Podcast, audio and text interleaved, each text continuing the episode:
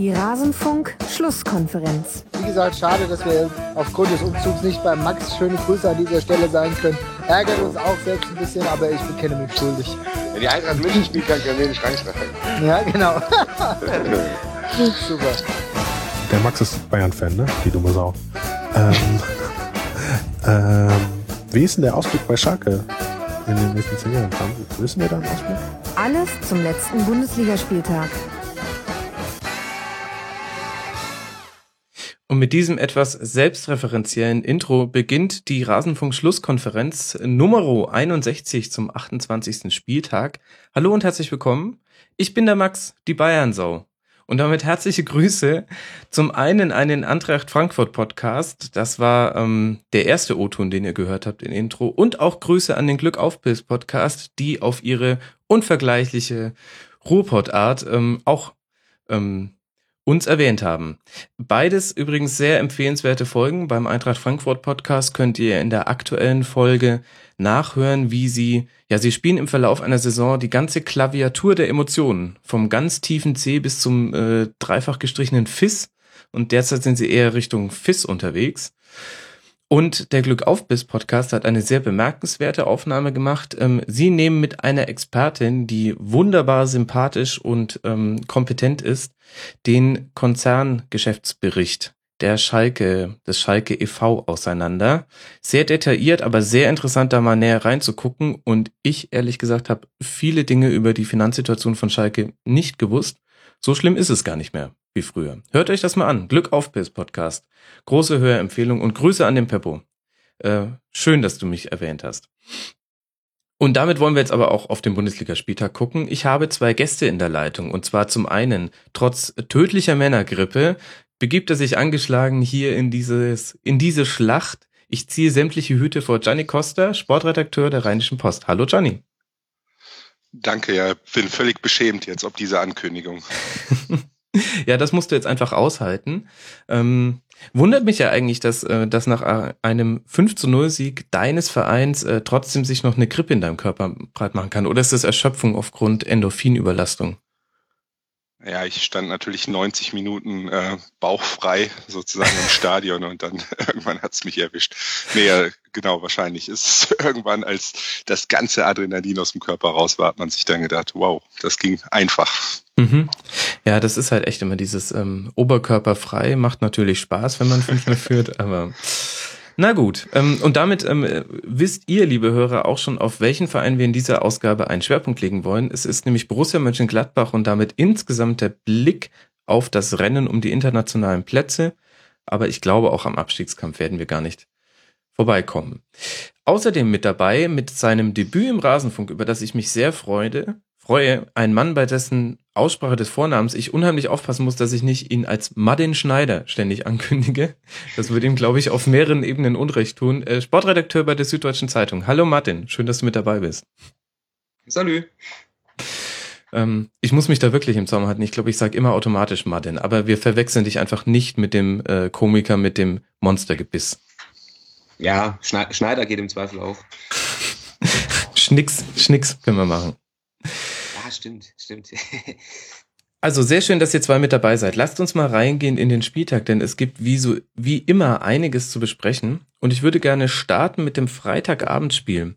Leverkusen hat da gegen Wolfsburg 3 zu 0 gewonnen und es gab äh, viele bemerkenswerte Geschichten rund um dieses Spiel, vor allem auf Leverkusener Seite.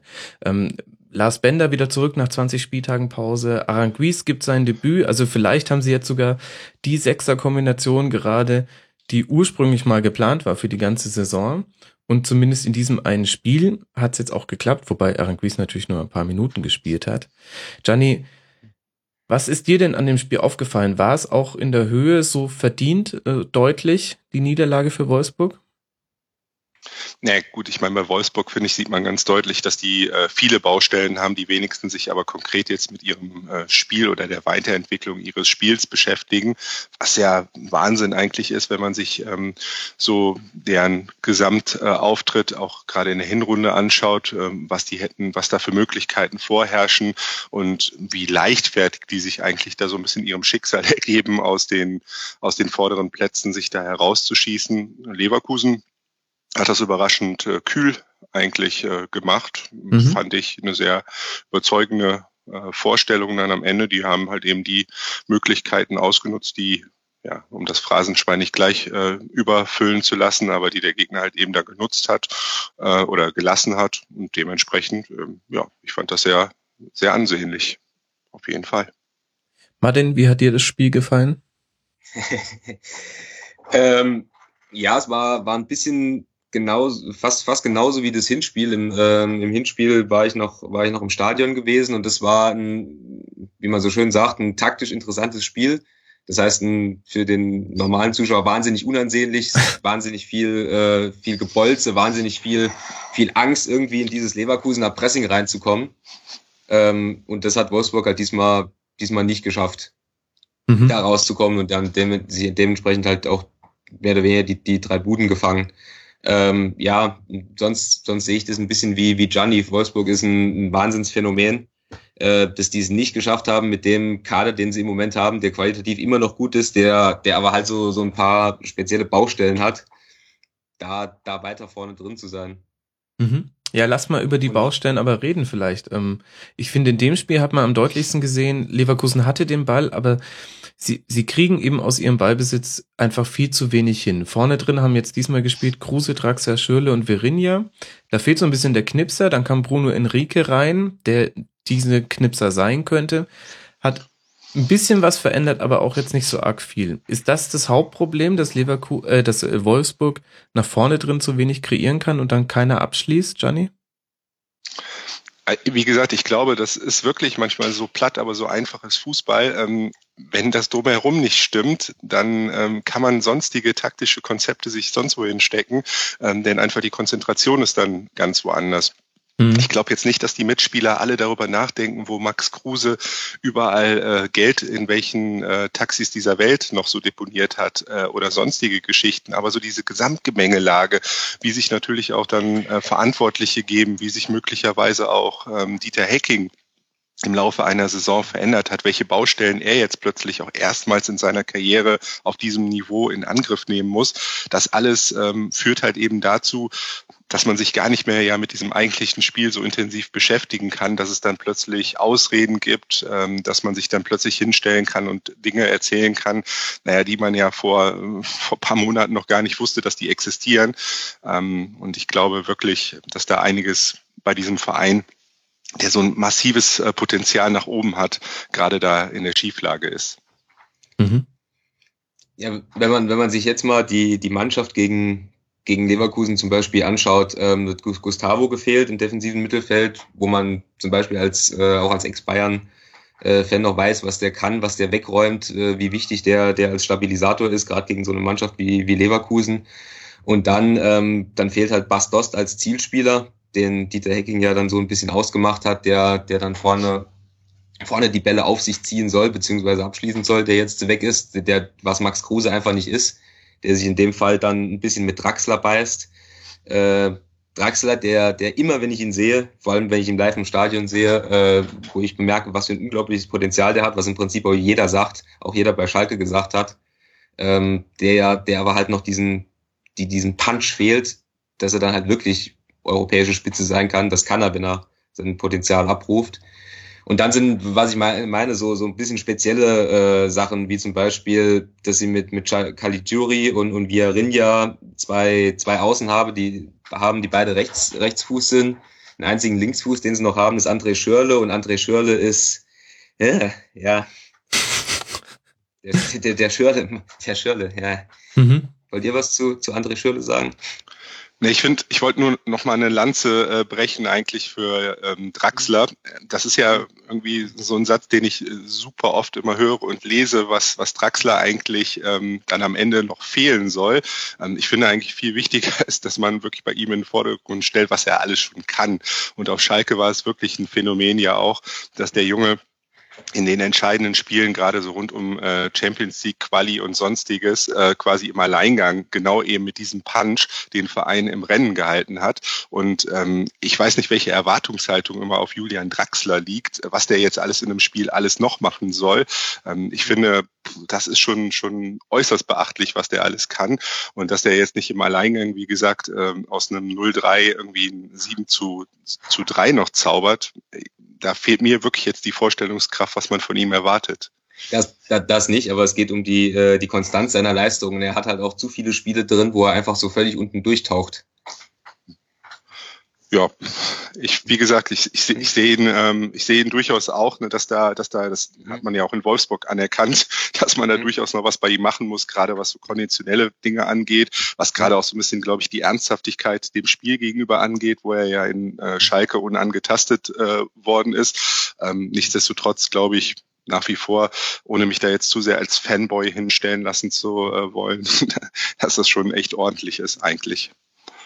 Wie, wie gesagt, von, von, vom Potenzial von dem, was er spielt, äh, wahnsinnig gut, auch äh, zu, Re zu Recht. Aber eben dann sticht er halt auch in der, in der Wolfsburger Offensive heraus. Ist aber auch natürlich ja. ein anderer Spielertyp als De Bruyne. Und äh, die, die Systeme dann halt da eins zu eins zu übersetzen, das funktioniert halt im Moment bei, bei Wolfsburg nicht. Dazu kommt noch, dass er halt, äh, dass sie halt als eine der wenigen Mannschaften versuchen, selbst Ballbesitz zu haben. Ich glaube, sie sind in der, in der Statistik hinter Bayern und Dortmund sind sie auf Rang 3. Mhm. Und da die halbe Bundesliga ja eigentlich äh, eine, eine Anti-Ballbesitzliga ist, ähm, und wenn, wenn man dann halt versucht, das Spiel selbst zu machen und da Schwächen zeigt, dann kriegt man halt im Zweifel gegen so eine Mannschaft wie Leverkusen die Ohren abgeschossen. Was ja diesmal passiert ist, ähm, durch allerdings sehr sehenswerte sehenswerte Tore, wie ich finde. Also ähm, tolle Kombination von Brandt und Chalanolu vom 1 zu 0. Auch eine sehr schöne Bude von Chicharito. Ähm, wo man ähm, allerdings auch schon wieder einigen Diskussionsbedarf hatte. Vor allem beim 2 zu 0. Dante vorher im Zweikampf mit ähm, Hernanes äh, liegen geblieben.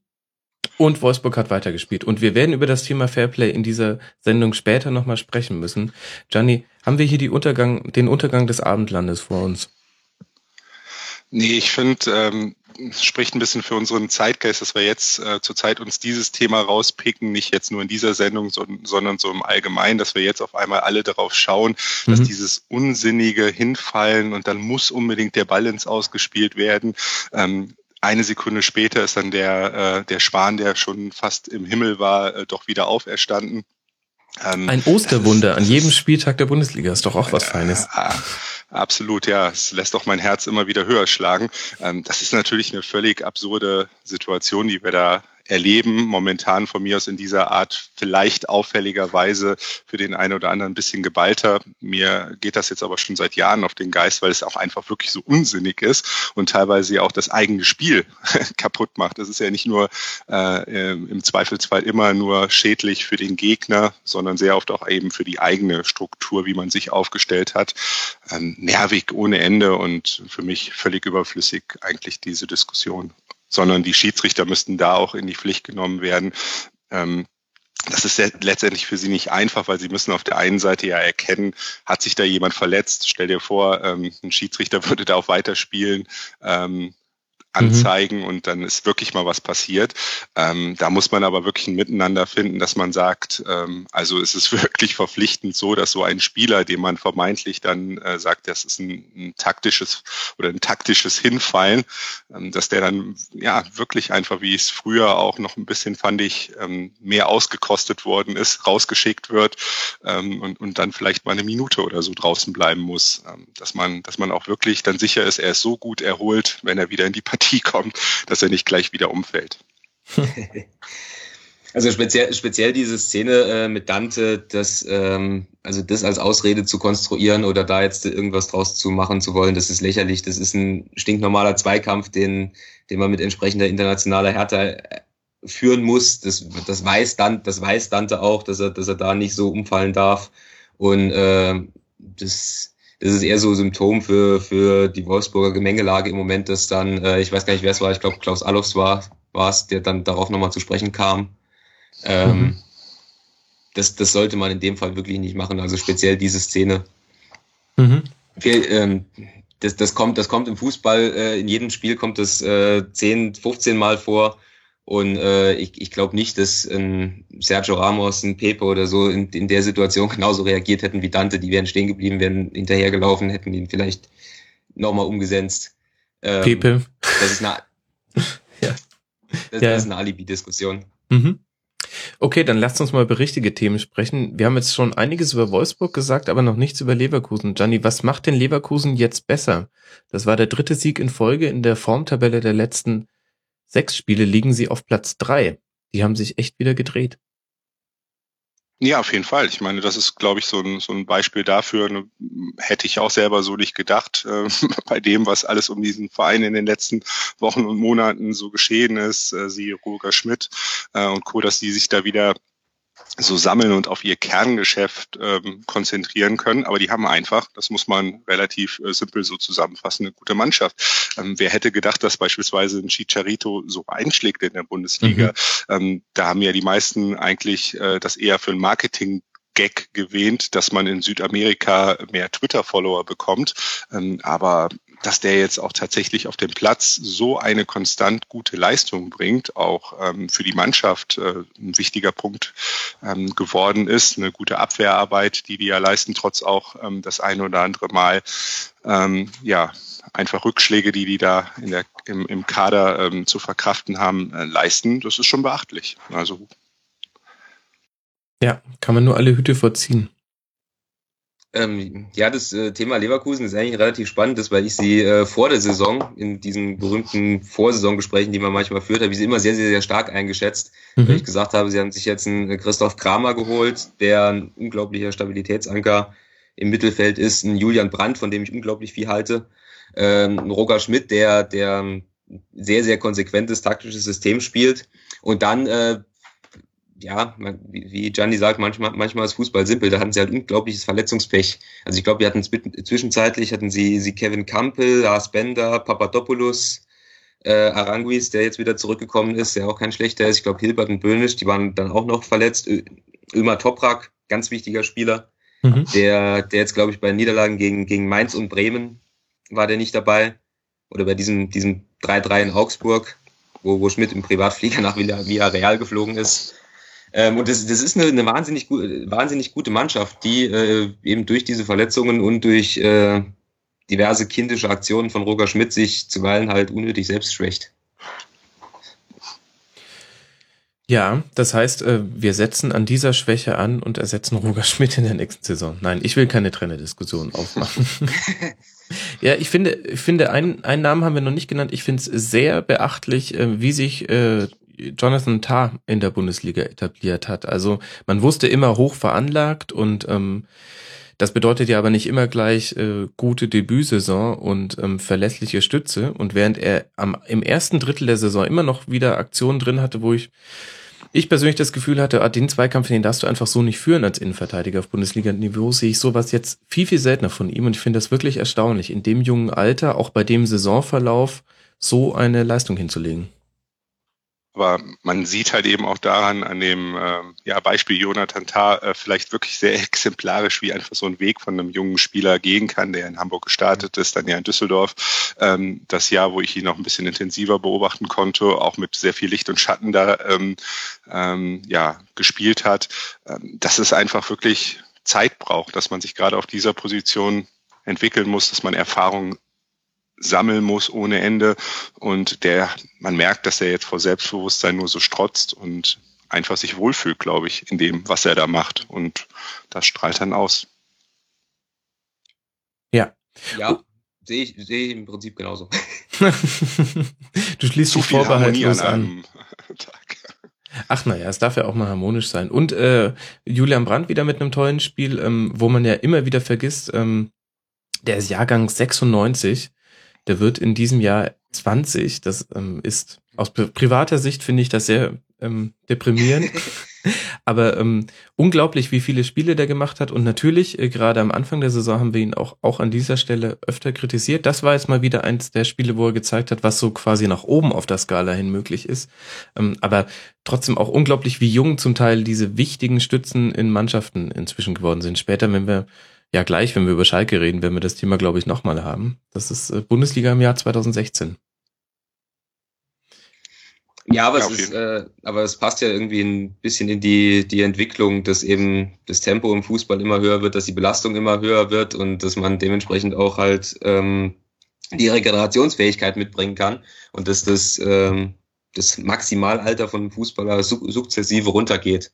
Ausnahmen wie Claudio Pizarro natürlich nicht mit eingerechnet. Ja, das stimmt. Ähm, 61 Ligaspiele habe ich gerade nachgeguckt bei Julian Brandt. Das ist im Alter von 19 Jahren, meine Güte. Mit 19 Jahren hatte ich noch kein Bundesligaspiel. Also das wissen viele nicht, aber naja, beeindruckend. Wo, wo geht's denn jetzt hin? Leverkusen steht jetzt auf Platz 5 mit 45 Punkten, punktgleich mit Borussia Mönchengladbach und drei Punkte hinter Hertha BSC. Und Wolfsburg dagegen ist mit 38 Punkten schon sechs Punkte hinter einem Europa League Qualifikationsplatz und sieben Punkte hinter der Champions League Qualifikation.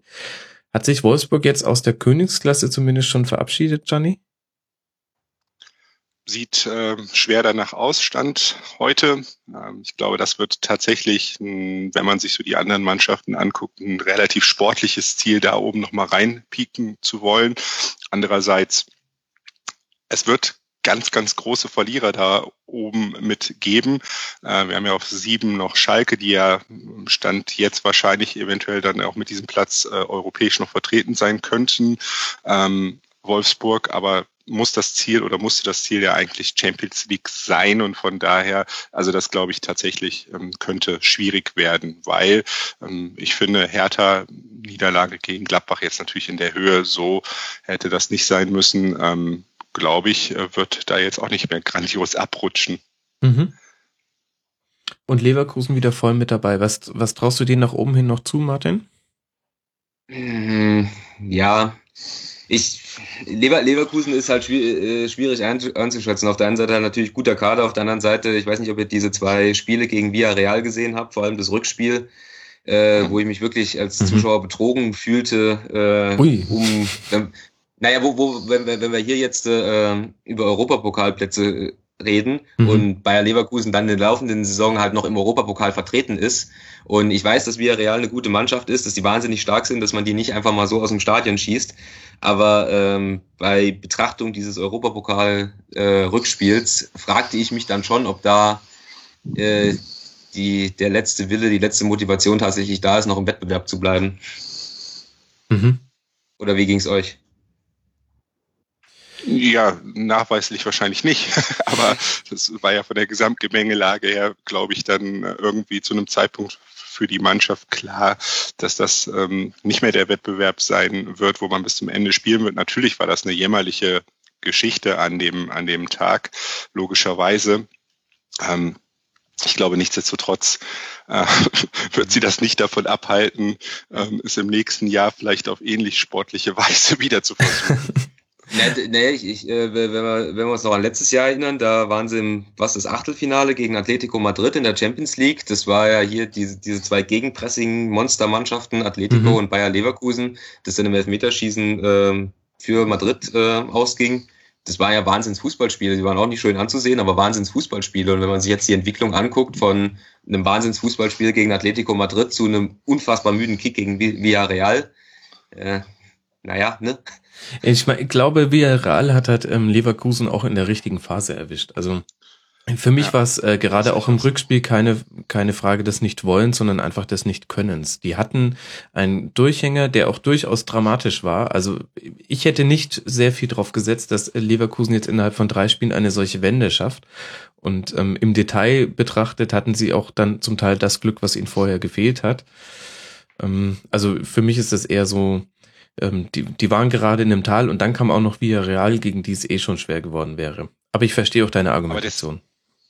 Aber deswegen ist es ja so ein Schneckenrennen um Europa, wie es ähm, allgemein betitelt wird. Ist es denn ein Schneckenrennen ja, wirklich? Ich weiß es nicht. Wenn man wenn man vergleicht mit den letzten Jahren, hatten die alle ungefähr diese Punktzahl zu diesem Zeitpunkt der Saison.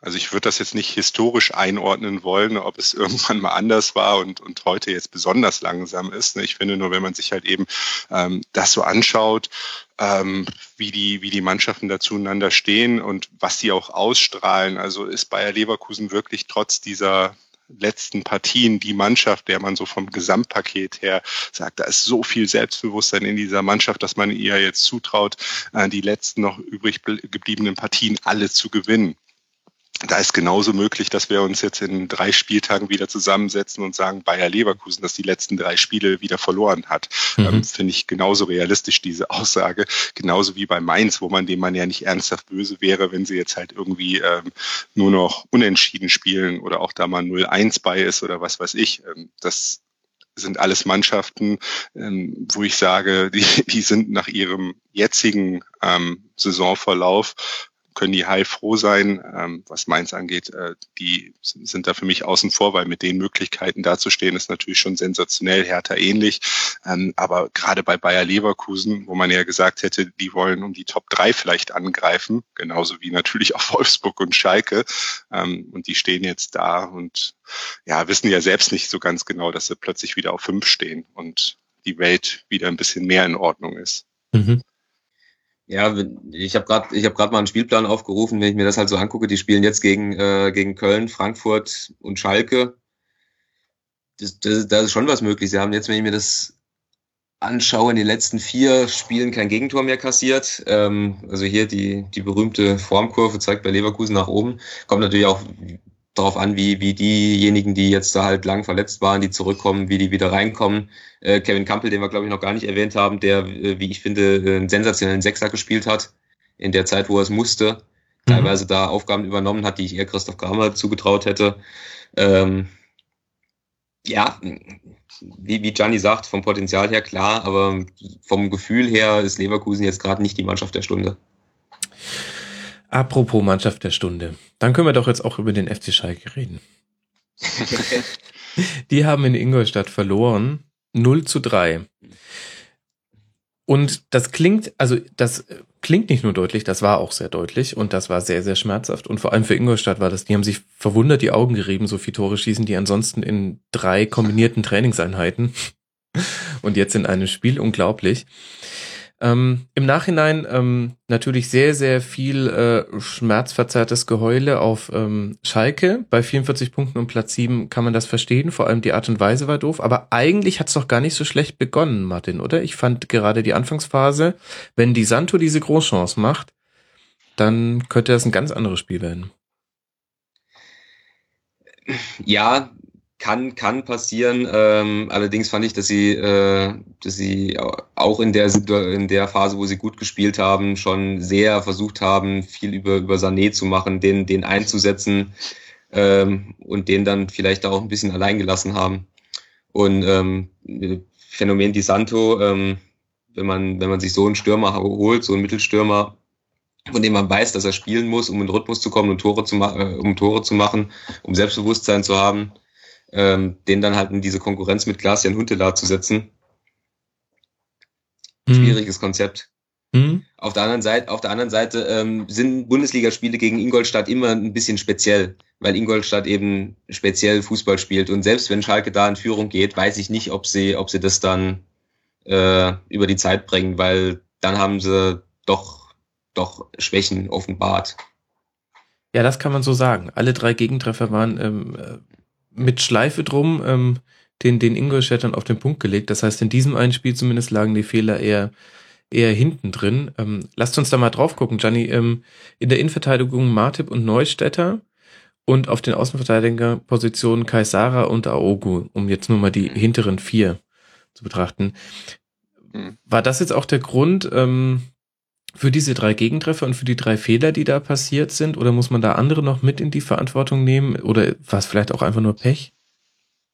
Nee, glaube ich überhaupt nicht. Also ich finde jetzt die, die Abwehrreihe, so wie sie da ist, trotzdem man natürlich weiß, dass sie in ganz anderer Besetzung äh, spielen könnten, ähm, finde ich es für die Bundesliga durchaus vorzeigbar und ja jetzt sicherlich kein Blanko schreiben, dafür jetzt irgendwie äh, zu sagen, das ist irgendwie eine massive Schwächung für Schalke 04.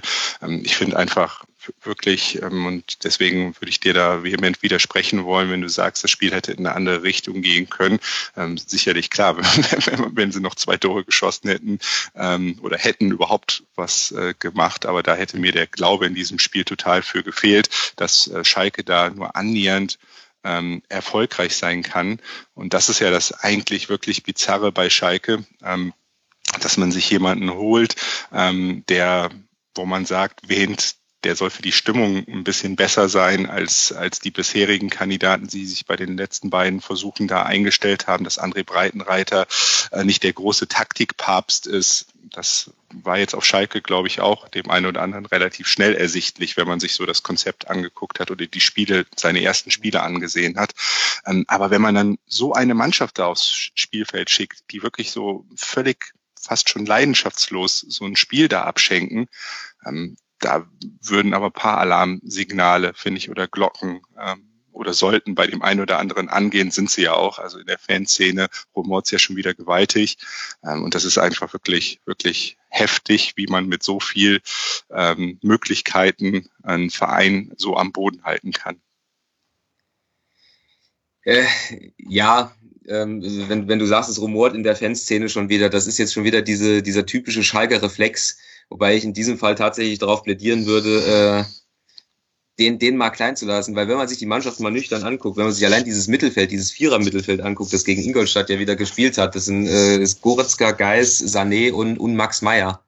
Das sind alles unfassbar junge, unfassbar talentierte äh, Spieler. Und wenn man sie jetzt darüber, wenn man sich jetzt mal vorstellt, was sein könnte, wenn man vielleicht so, so, so ein bisschen Dortmund-mäßig, Dortmund Anfang unter Klopp mit, mit Hummels und Subotic, der berühmte Kinderregel, oder andere junge Leute, die da in der Mannschaft sind, wenn man jetzt mal annehmen könnte, man würde diese Mannschaft ruhig entwickeln können, was auf Schalke natürlich völlig unmöglich ist, äh, was da dann für eine Truppe bei rumkommen würde. Gesetzt den Fall natürlich, dass Sané bleibt.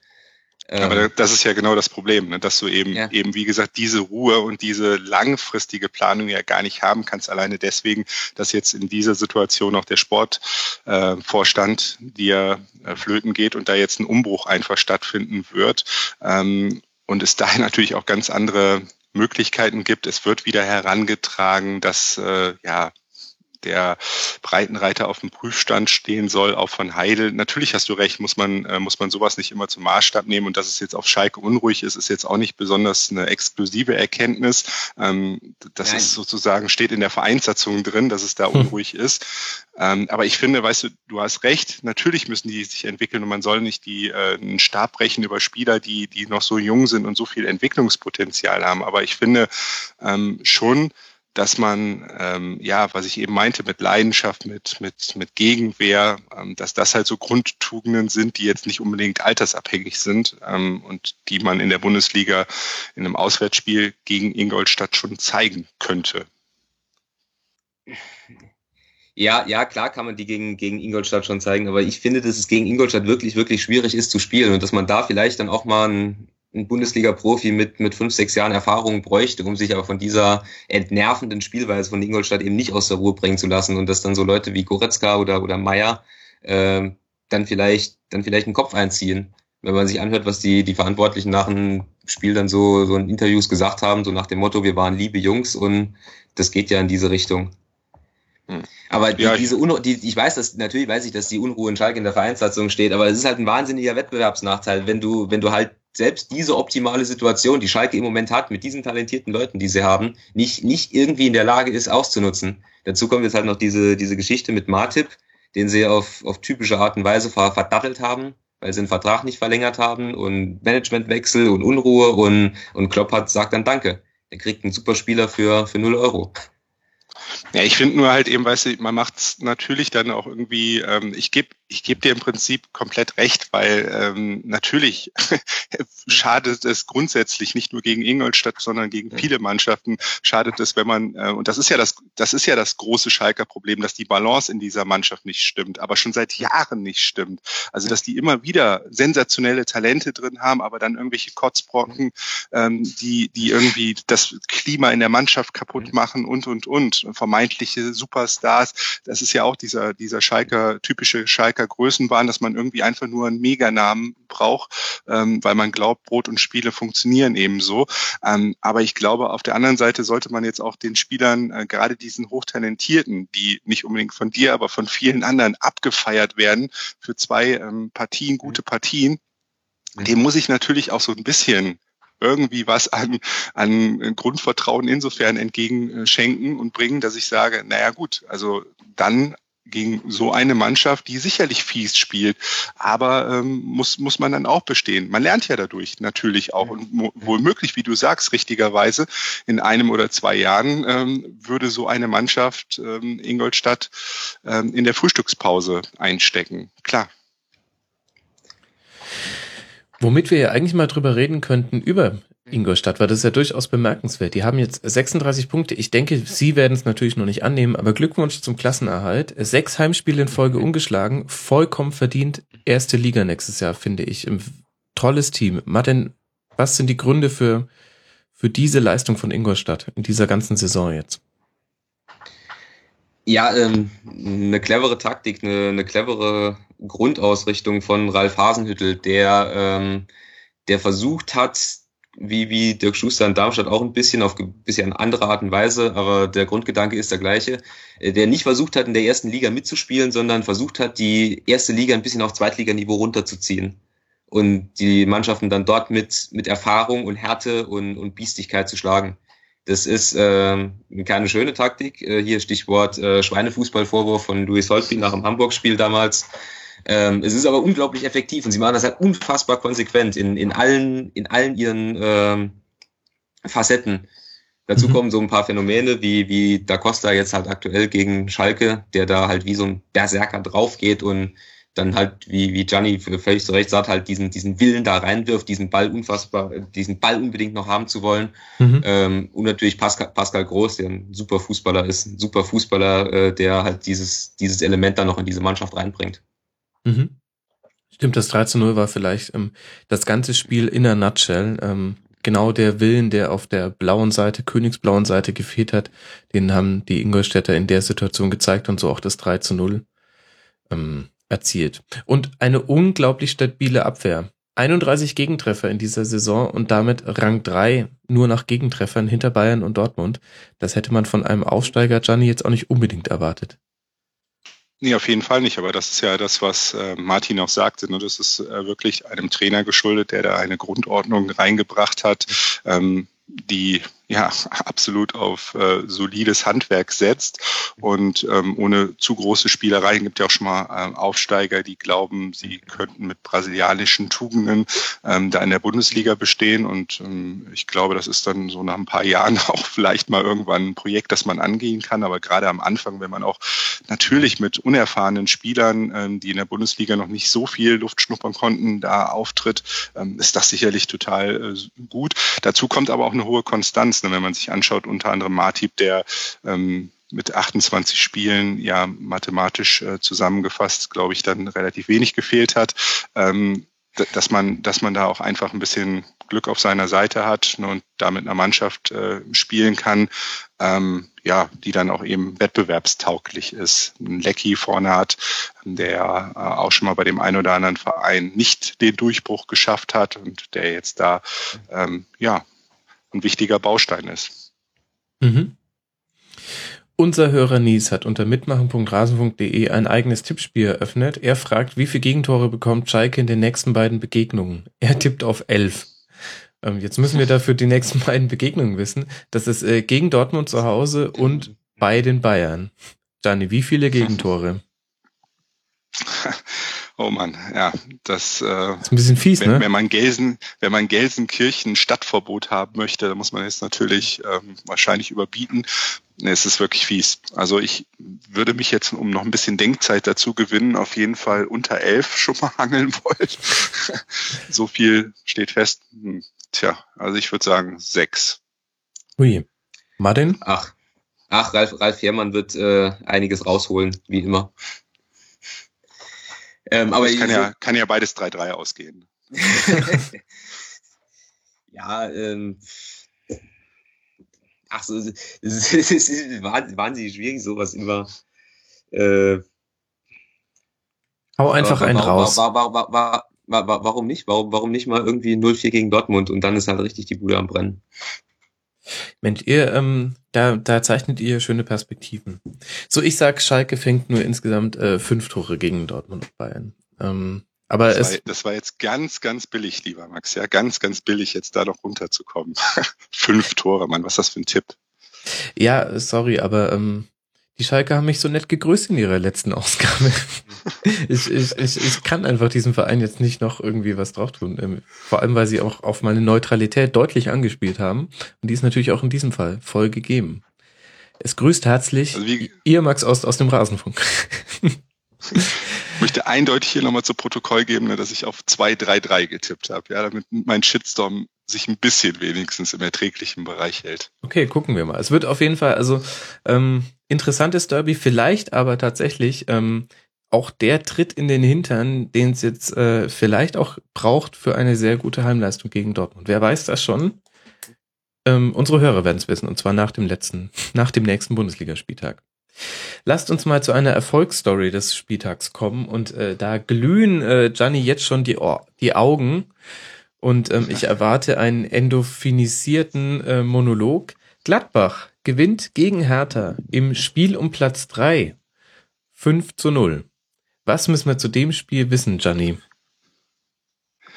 Ja, da bin ich ja, wie gesagt, äh, aufgrund der Tatsache, dass ich in Mönchengladbach geboren bin, äh, nicht äh, zu allzu großer Fachlichkeit tauge ich da nicht, ähm, sondern sage einfach nur, das war natürlich in der Höhe wahrscheinlich ein, zwei Buden zu hoch, aber ein sehr, sehr, sehr, sehr solider Auftritt, wie ich fand. Was mich da fasziniert hat, war, ähm, wie taktisch sicher ähm, Mönchengladbach das Spiel runtergespielt hat, wie ballsicher das Ganze ähm, passiert ist, wie die Außen immer wieder einbezogen wurden mit einem sensationell starken Torgen Hazard, ähm, der da, finde ich, eine sehr starke Partie gemacht hat mit einem André Hahn, der ähm, ja unheimlich kämpferisch ähm, da rangegangen ist. Ähm, ja, weiß ich nicht, und die, diese Komponente damit reingebracht hat, die die die Berliner immer wieder, ähm, die sehr viele Ekligkeiten sich da geleistet haben, ähm, auch gereizt hat und aufgerieben hat da an der Stelle. Und von daher ähm, war das schon, finde ich, sehr, sehr souverän. Absolut. Ja, dieses, dieses, dieses, dieses 1 zu 0 äh, finde ich sehr, sehr bemerkenswert von, äh, von Dahut, äh, wie der diesen, diesen Pass von, von Jahrstein äh, antizipiert. Wie der, äh, wenn, wenn man sich die Szene anguckt, wenn man halt Ja. sieht, dass, dass, dass Jahrstein im Prinzip nur noch durch diese Lücke spielen kann, wenn er halt nicht den langen Schlag machen will. Und den will er meistens nicht machen. Und, und Dahut eben das sieht und dann halt wie, wie, wie so ein Basketballspieler fast schon beim, äh, beim Turnover da reingeht und diesen Ball abfängt. Das ist, das war für mich die Szene des Spiels. Mhm. Absolut. Und ähm, ich meine aber, was, was äh, Stichwort mitspielender Torwart, ähm, hat man in dem Spiel zumindestens ähm, das eine oder andere Mal gesehen, dass es halt da unterschiedliche Gaben vom lieben Gott gab, ähm, was halt eben so Ballbehandlung angeht. Und ähm, zumindestens jetzt auf dieses Spiel bezogen war es wohl nicht die stärkste Leistung fußballerisch gesehen. Aber das meine ich jetzt nicht nur auf diesen Fehler bezogen äh, oder beziehungsweise auf diese Situation bezogen, sondern ähm, auf viele andere kleine Szenen da in der Partie. Mhm.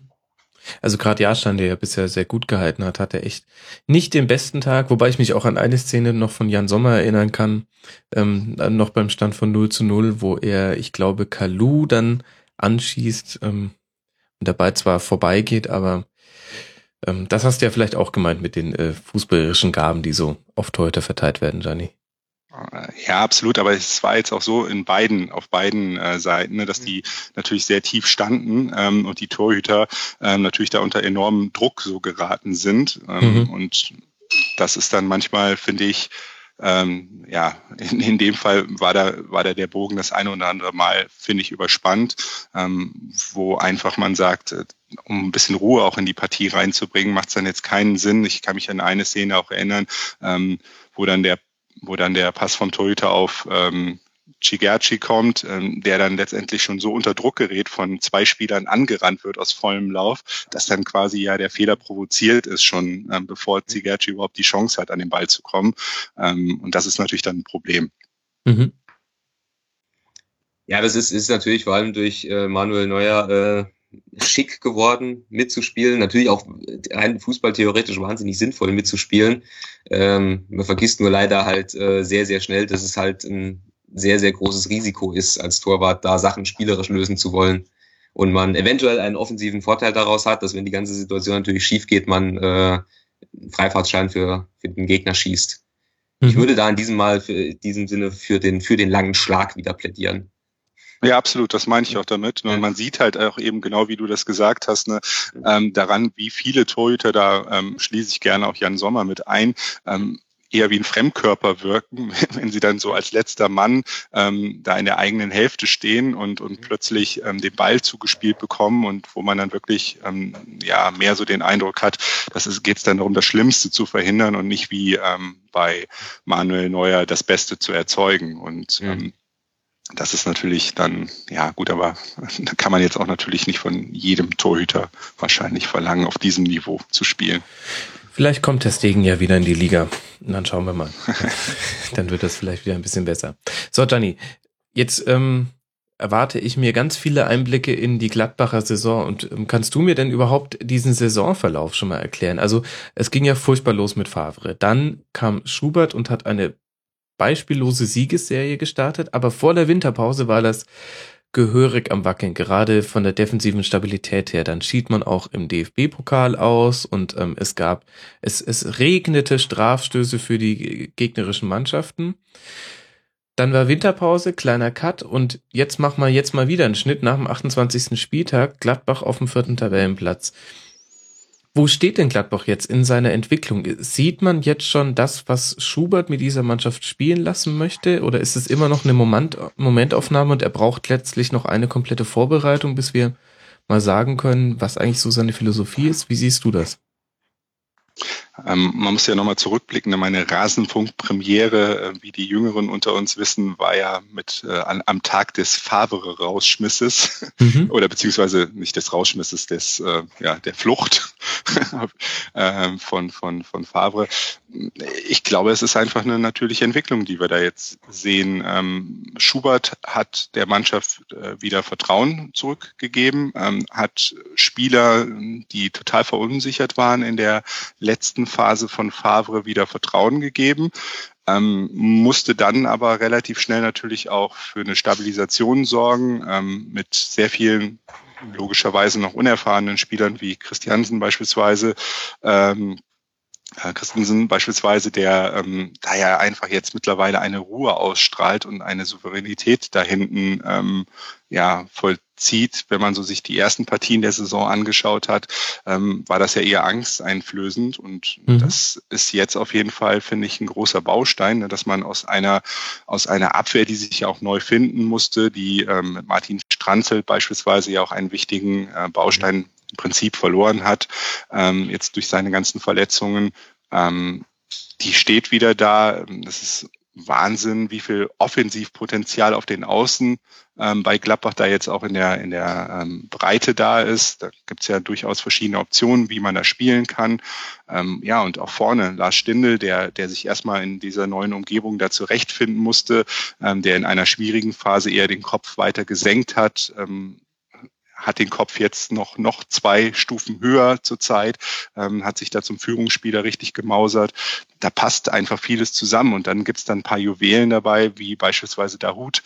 Ähm, ist ja eben von Martin auch schon äh, angesprochen worden, auf diese eine Szene bezogen, auf viele andere Szenen bezogen, mit einer so unfassbaren Spaß am Fußball, mit so einer unfassbaren Sachlichkeit aber auch auf der anderen Seite Fußball spielt und ähm, sich bis auf wenige ähm, ja, Offensivfehler da in, in dem Alter aber mehr als verständlich noch, finde ich, ähm, ja, zu einem, zu einem Typen entwickelt hat, ähm, wo es wo es ein Wunder ist, dass da englische Clubs noch nicht äh, vierstellig geboten haben.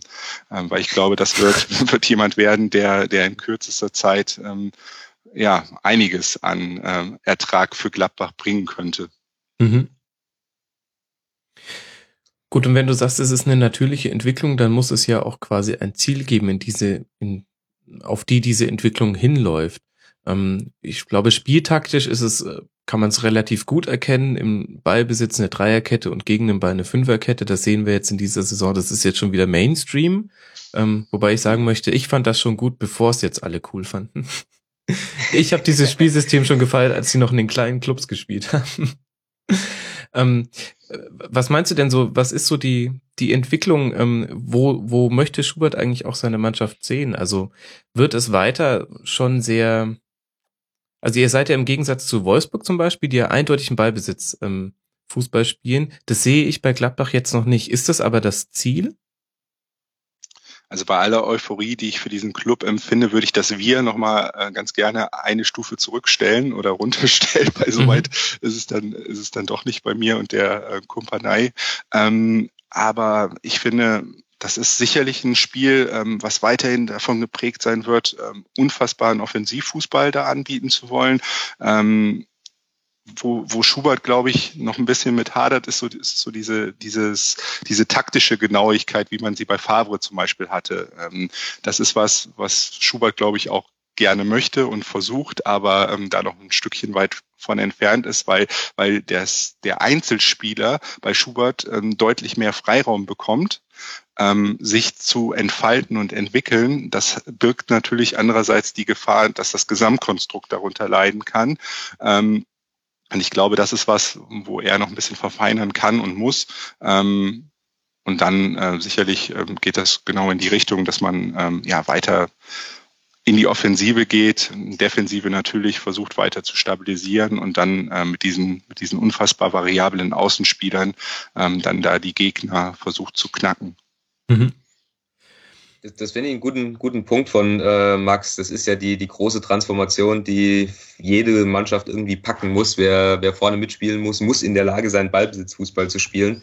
Und das ist eben, das ist eben schwieriger als Pressing und Konter und, und das berühmte Umschaltspiel. Ähm, woran Borussia Dortmund unter Jürgen Klopp dann irgendwo auch gescheitert wird, zu viel gesagt, aber was, was Jürgen Klopp nicht in der Form geschafft hat, wie es Thomas Tuchel jetzt zum Beispiel schafft. Und da, da muss Gladbach dann eben auch hinkommen.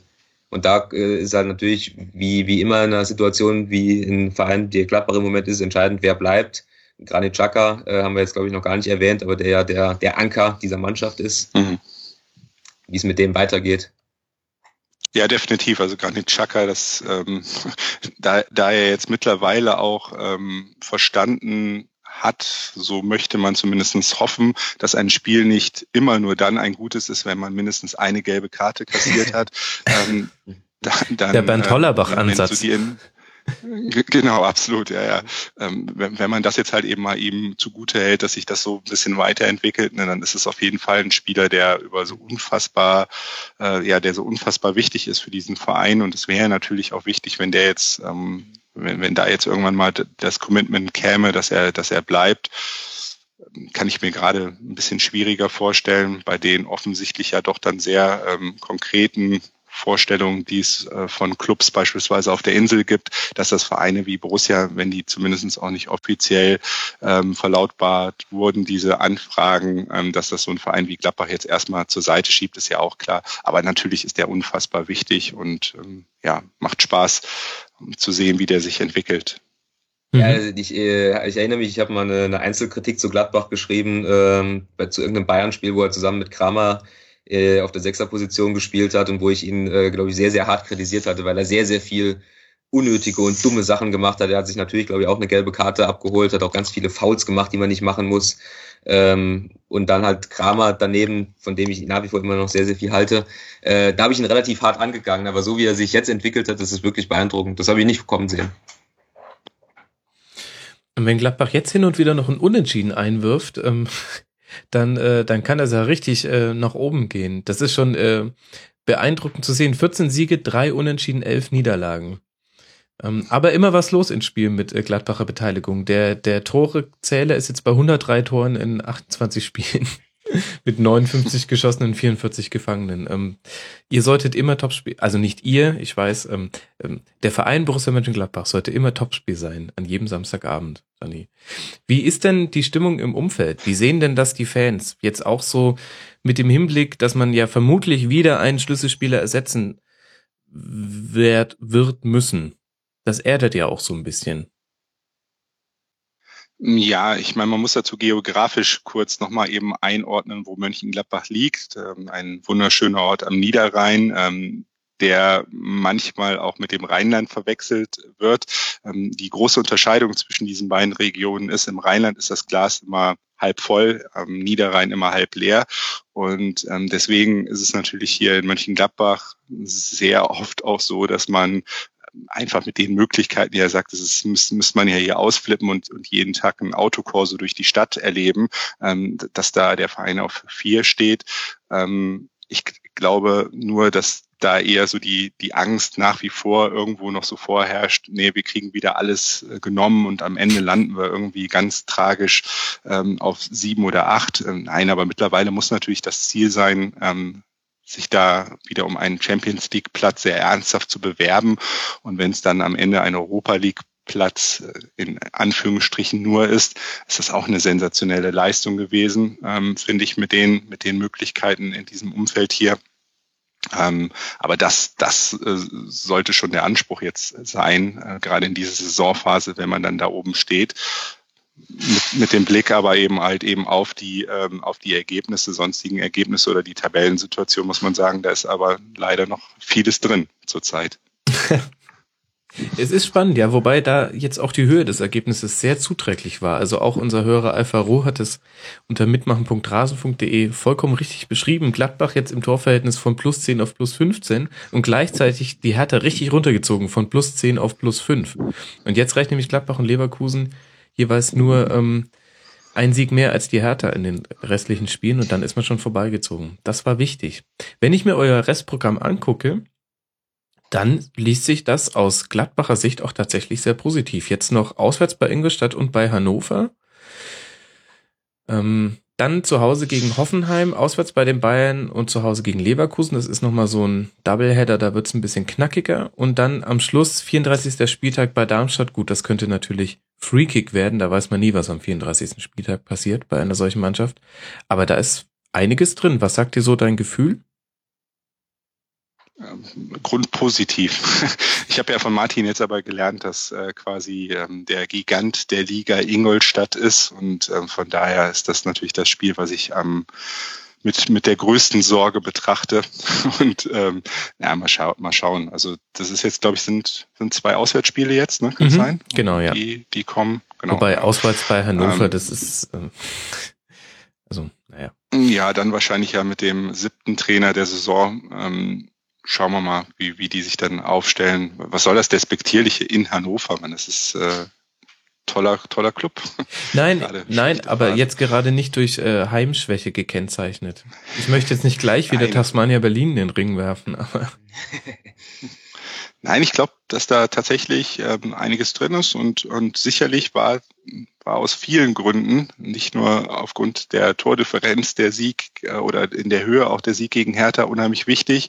Ähm, man stelle sich einen äh, Sieg von Hertha vor und dann hätten wir hier eine ganz andere Grundlage unseres Gespräches. Mhm. Von daher ist, glaube ich, erstmal da wichtig gewesen, auch mit einem dreckigen 1-0, äh, Hauptsache drei Punkte, ähm, um den Abstand da nicht groß, zu groß werden zu lassen. Wobei ich glaube, die Blickrichtung muss jetzt nicht zwingend ähm, Platz drei sein, sondern ist halt eben, ne, wie gesagt, wenn man da ähm, sich mal bei, bei Schalke, mal bei Schalke einen Schlussstrich ziehen würde mit 44 Punkten, ähm, weil halt eben Wolfsburg da jetzt ein, zwei Umdrehungen weiter weg ist. Ähm, ja, geht es halt eben einfach darum, sich zu stabilisieren und wenn es dann am Ende Platz vier wird, Platz fünf wird, ich finde, das ist alles okay.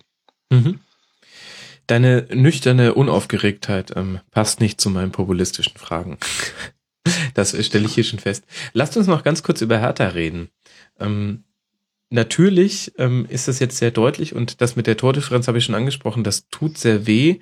Was ist denn, Gianni, in dem Spiel schiefgelaufen bei den Berlinern? Kann man das so auf ein paar Dinge runterbrechen? Ich glaube, die sind einfach entnervt gewesen irgendwann von dieser, von dieser, ja, weiß ich nicht, sehr, sehr an der Leine gezogenen Spielweise von Gladbach da. Ähm, haben, sind, sind ein bisschen über sich selber gestolpert. Ich hatte auch wirklich irgendwie ein bisschen das Gefühl, dass die nicht so richtig frisch auf dem Platz standen.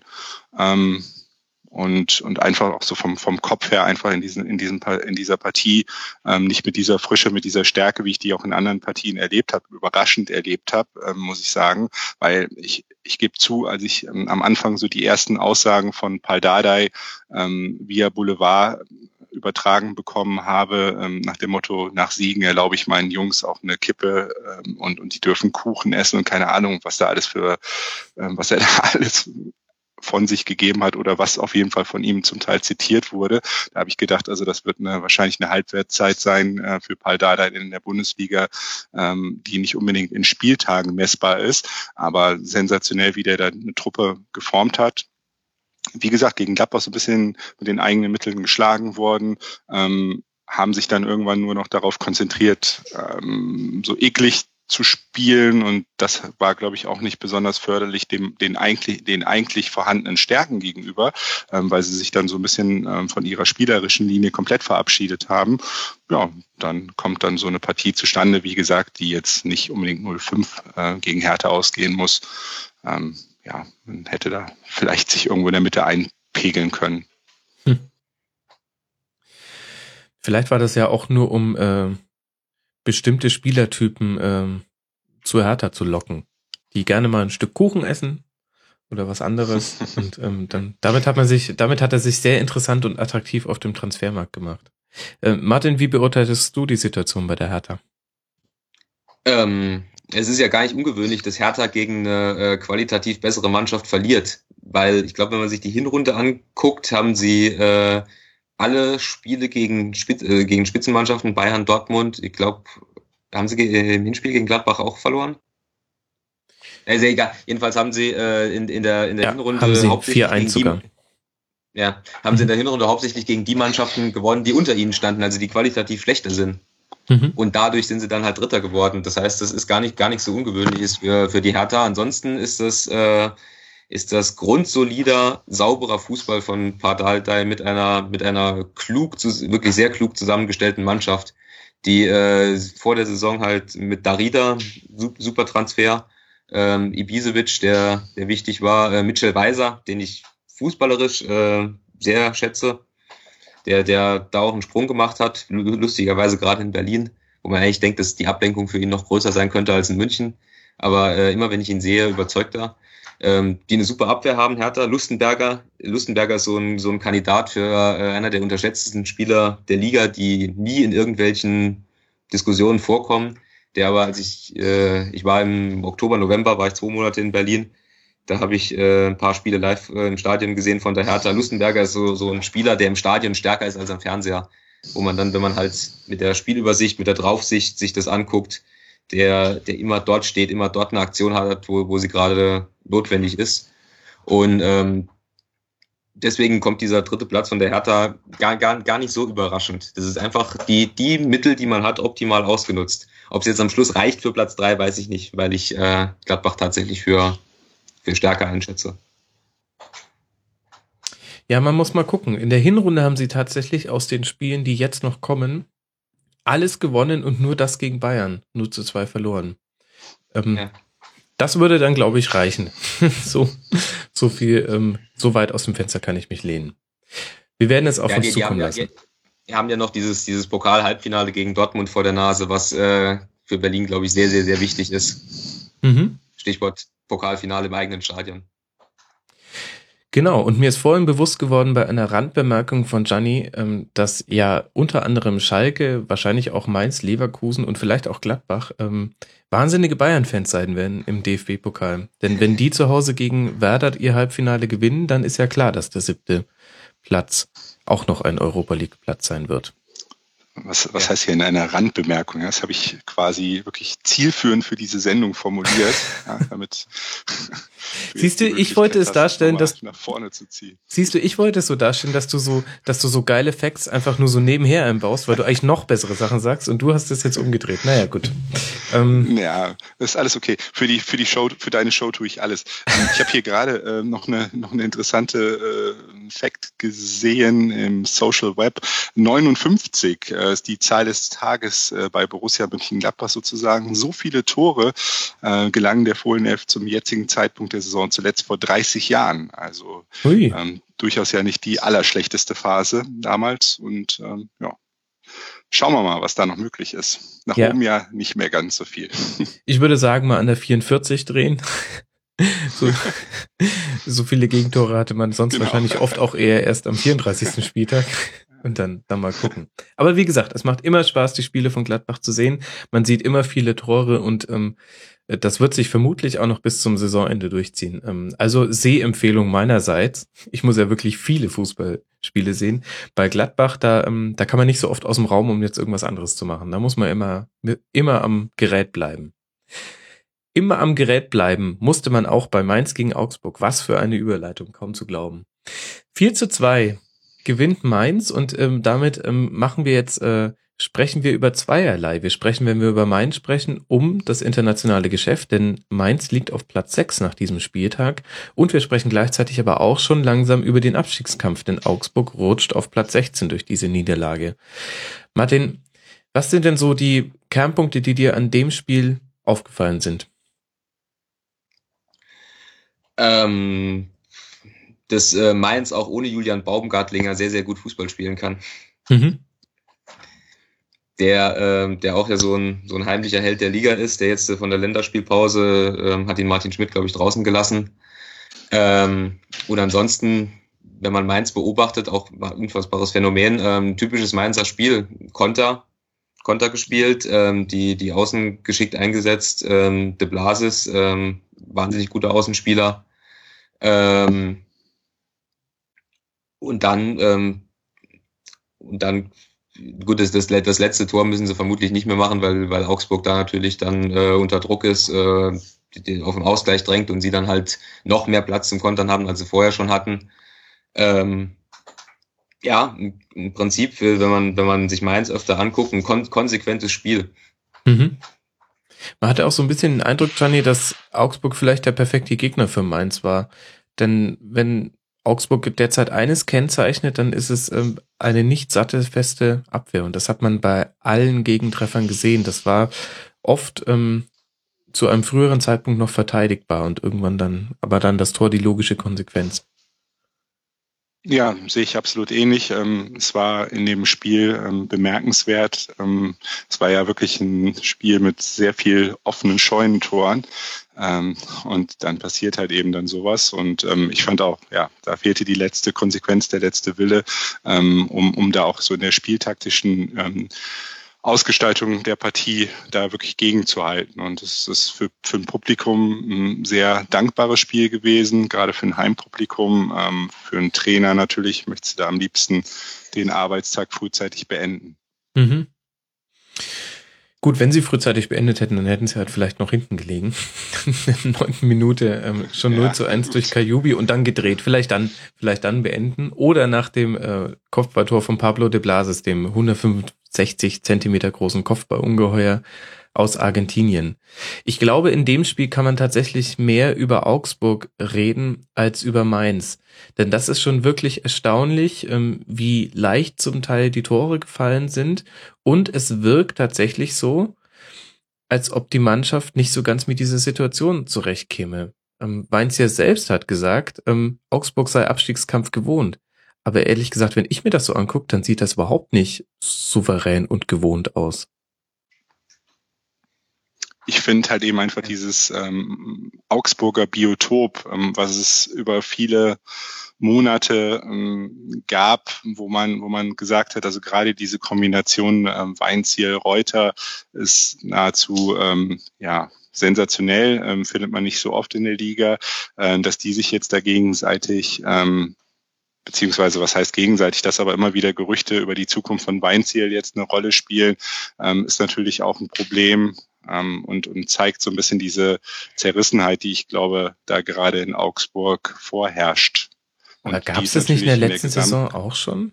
Nur da standen sie halt da zu dem Zeitpunkt halt irgendwo auf Platz neun, da war es dann nicht so wild. Oder Platz sieben, glaube ich sogar. Ja, ich glaube fünf oder sechs ne, sogar mhm. ähm, zu, zum, zum damaligen Zeitpunkt, wo dieses ähm, Schalke-Spiel dann war, ähm, wo es ja dann um das Gerücht ging, dass Schalke da ein Interessent sein soll, beziehungsweise ich glaube, sie dann ja den Vertrag verlängert haben mit, mit, mit Weinziel. Ähm, ja, aber das ist sicherlich für die, für die langfristige Planung einer Mannschaft nicht gut, wenn man so latent immer das Gefühl hat, der, der Trainer könnte weg sein. Mhm. Und ich meine, was, was jetzt eine Vertragsverlängerung auch mit einem Trainer für eine Aussagekraft hat, wissen wir ja, dass das ähm, durchaus schon mal anders gelebt werden kann, dann, wenn dann der richtige Partner kommt, der einen lockt.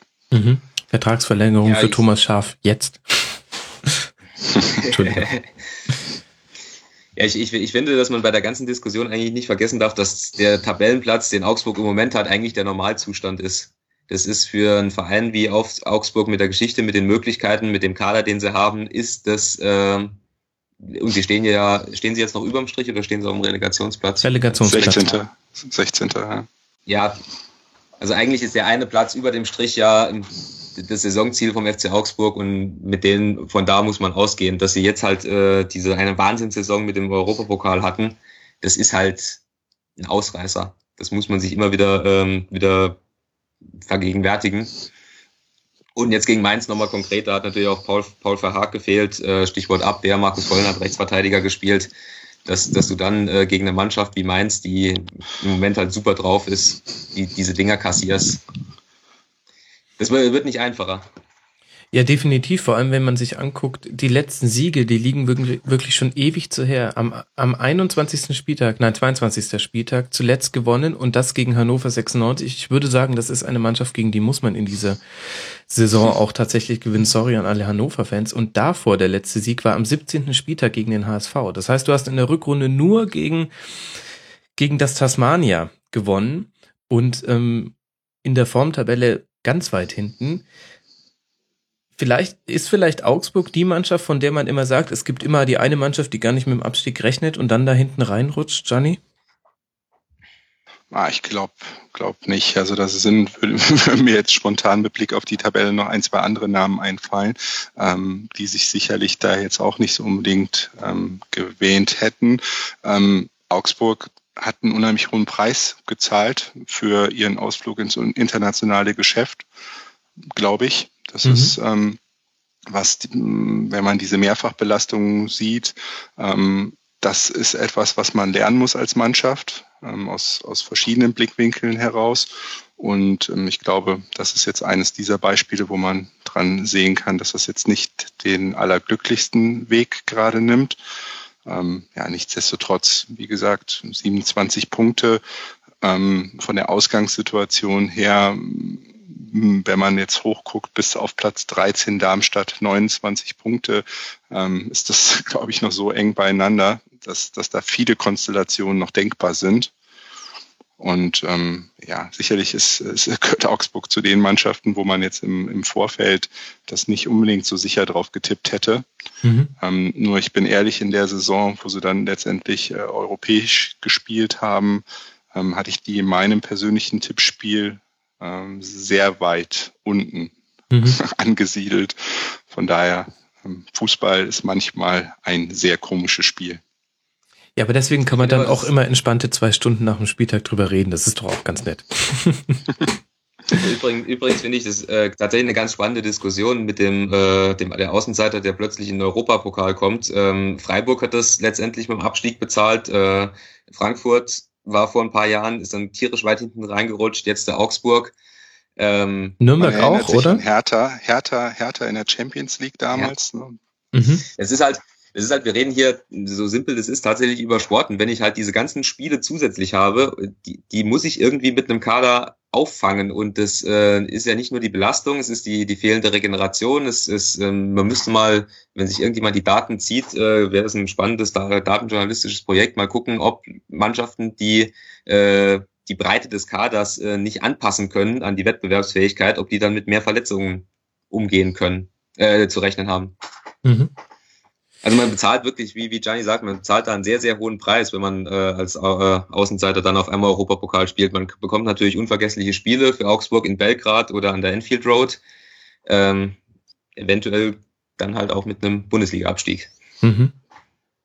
So ein bisschen habe ich den Eindruck, wenn ich mir angucke, was in Augsburg passiert ist und was jetzt noch kommen wird, dass sich vielleicht in den nächsten zwei Spielen schon da fast eine Tendenz zu einer Entscheidung manifestieren könnte. Denn sie spielen jetzt auswärts bei Werder Bremen. Da ist es einfach zu sehen, warum das ein wichtiges Spiel ist und dann zu Hause gegen Stuttgart.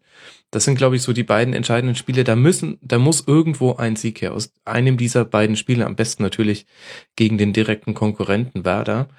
Denn hinten raus wird's dann ein bisschen diffuser. Auswärts bei Wolfsburg, die alles tun müssen, um irgendwie oben noch dran zu bleiben. Zu Hause gegen Köln, die unglaublich stabil sind, über die reden wir noch. Dann auswärts bei Schalke am vorletzten Spieltag, die wahrscheinlich auch alles in die Waagschale werfen werden müssen. Und dann das letzte Spiel zu Hause gegen den HSV.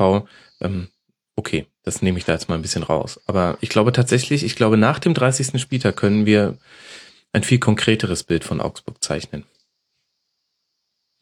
Gut, Und damit haben wir schon Werder angesprochen, über die ich jetzt gerne auch als nächstes reden wollen würde. Denn wir haben noch zwei weitere Partien, in denen eine Mannschaft, die im Abstiegskampf steckt, gegen eine Mannschaft aus dem oberen Tabellendrittel gespielt hat. In diesem Falle gegen den Tabellenzweiten. Und Dortmund dreht ein Spiel zu Hause, bei dem sie eigentlich gar nicht zurückliegen müssen, es dennoch tun, aber sie schaffen auch den Sieg. Ich würde aber erst gerne mal auf Werder schauen und ähm, Gianni die Frage stellen, hat Werder gegen Dortmund genau das gezeigt, was man von der Eintracht gegen die Bayern vielleicht auch hätte sehen wollen? Also es war, ich fand, das war eine äh, sensationelle Abendunterhaltung. Ähm, wir haben das hier mit äh, ja, sehr viel Genuss am, vom Essenstisch aus sozusagen mit der Familie beobachtet. Und äh, bei meinem Sohn ist es immer ganz wichtig, der muss immer zu der Mannschaft äh, oder möchte momentan in dem Alter noch zu der Mannschaft halten, die die Tore schießt. Ne? Das äh, ähm, ja, war von der Entwicklung her, ähm, ich bin eigentlich so im Herzen da mehr auf, auf Bremer Seite gewesen, habe die aber schon total abgeschrieben gehabt. Mhm. Und habe da wirklich überhaupt keine Chance gesehen gegen Dortmund, irgendwie so vom Gefühl her. Und ähm, ja, es war, war, war wirklich sehr, sehr spannend und, sehr, sehr gute Abendunterhaltung.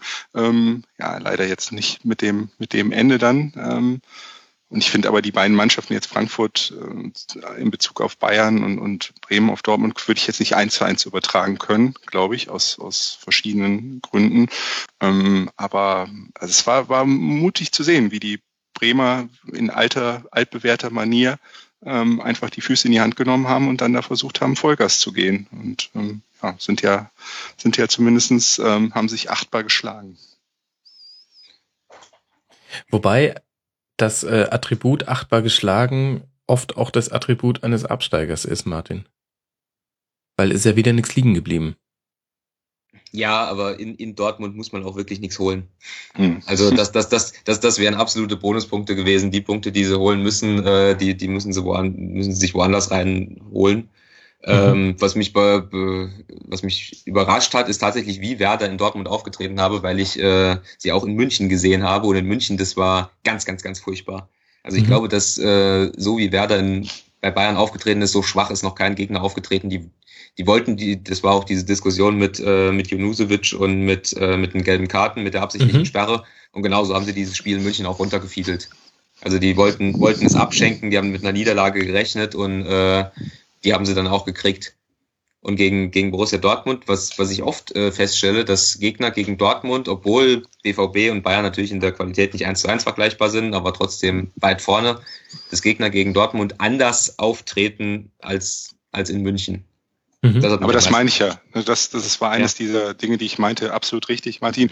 Wenn man, wenn man äh, gegen Bayern sehr oft das Gefühl hat, ähm, also mit so einer unfassbaren Selbstgeißelung und, und Demütigung schon irgendwie jede Mannschaft da auf dem Platz steht. Ähm, wo man sagt, ja, dann tretet doch einfach gar nicht an oder schickt irgendwie eure Jugendmannschaft, wenn ihr da selber irgendwie keinen Bock zu habt. Ähm, das, ist, ist so unfassbar, mit welchem ja, Grundtenor da schon in so eine Partie gegangen wird. Und gegen Dortmund, ähm, da, das ist dann auch vielleicht so eine Frage der Ehrfurcht. Ähm, ist es dann, ist es dann so, dass man sagt, ja, also wir versuchen auf jeden Fall mal mitzuspielen.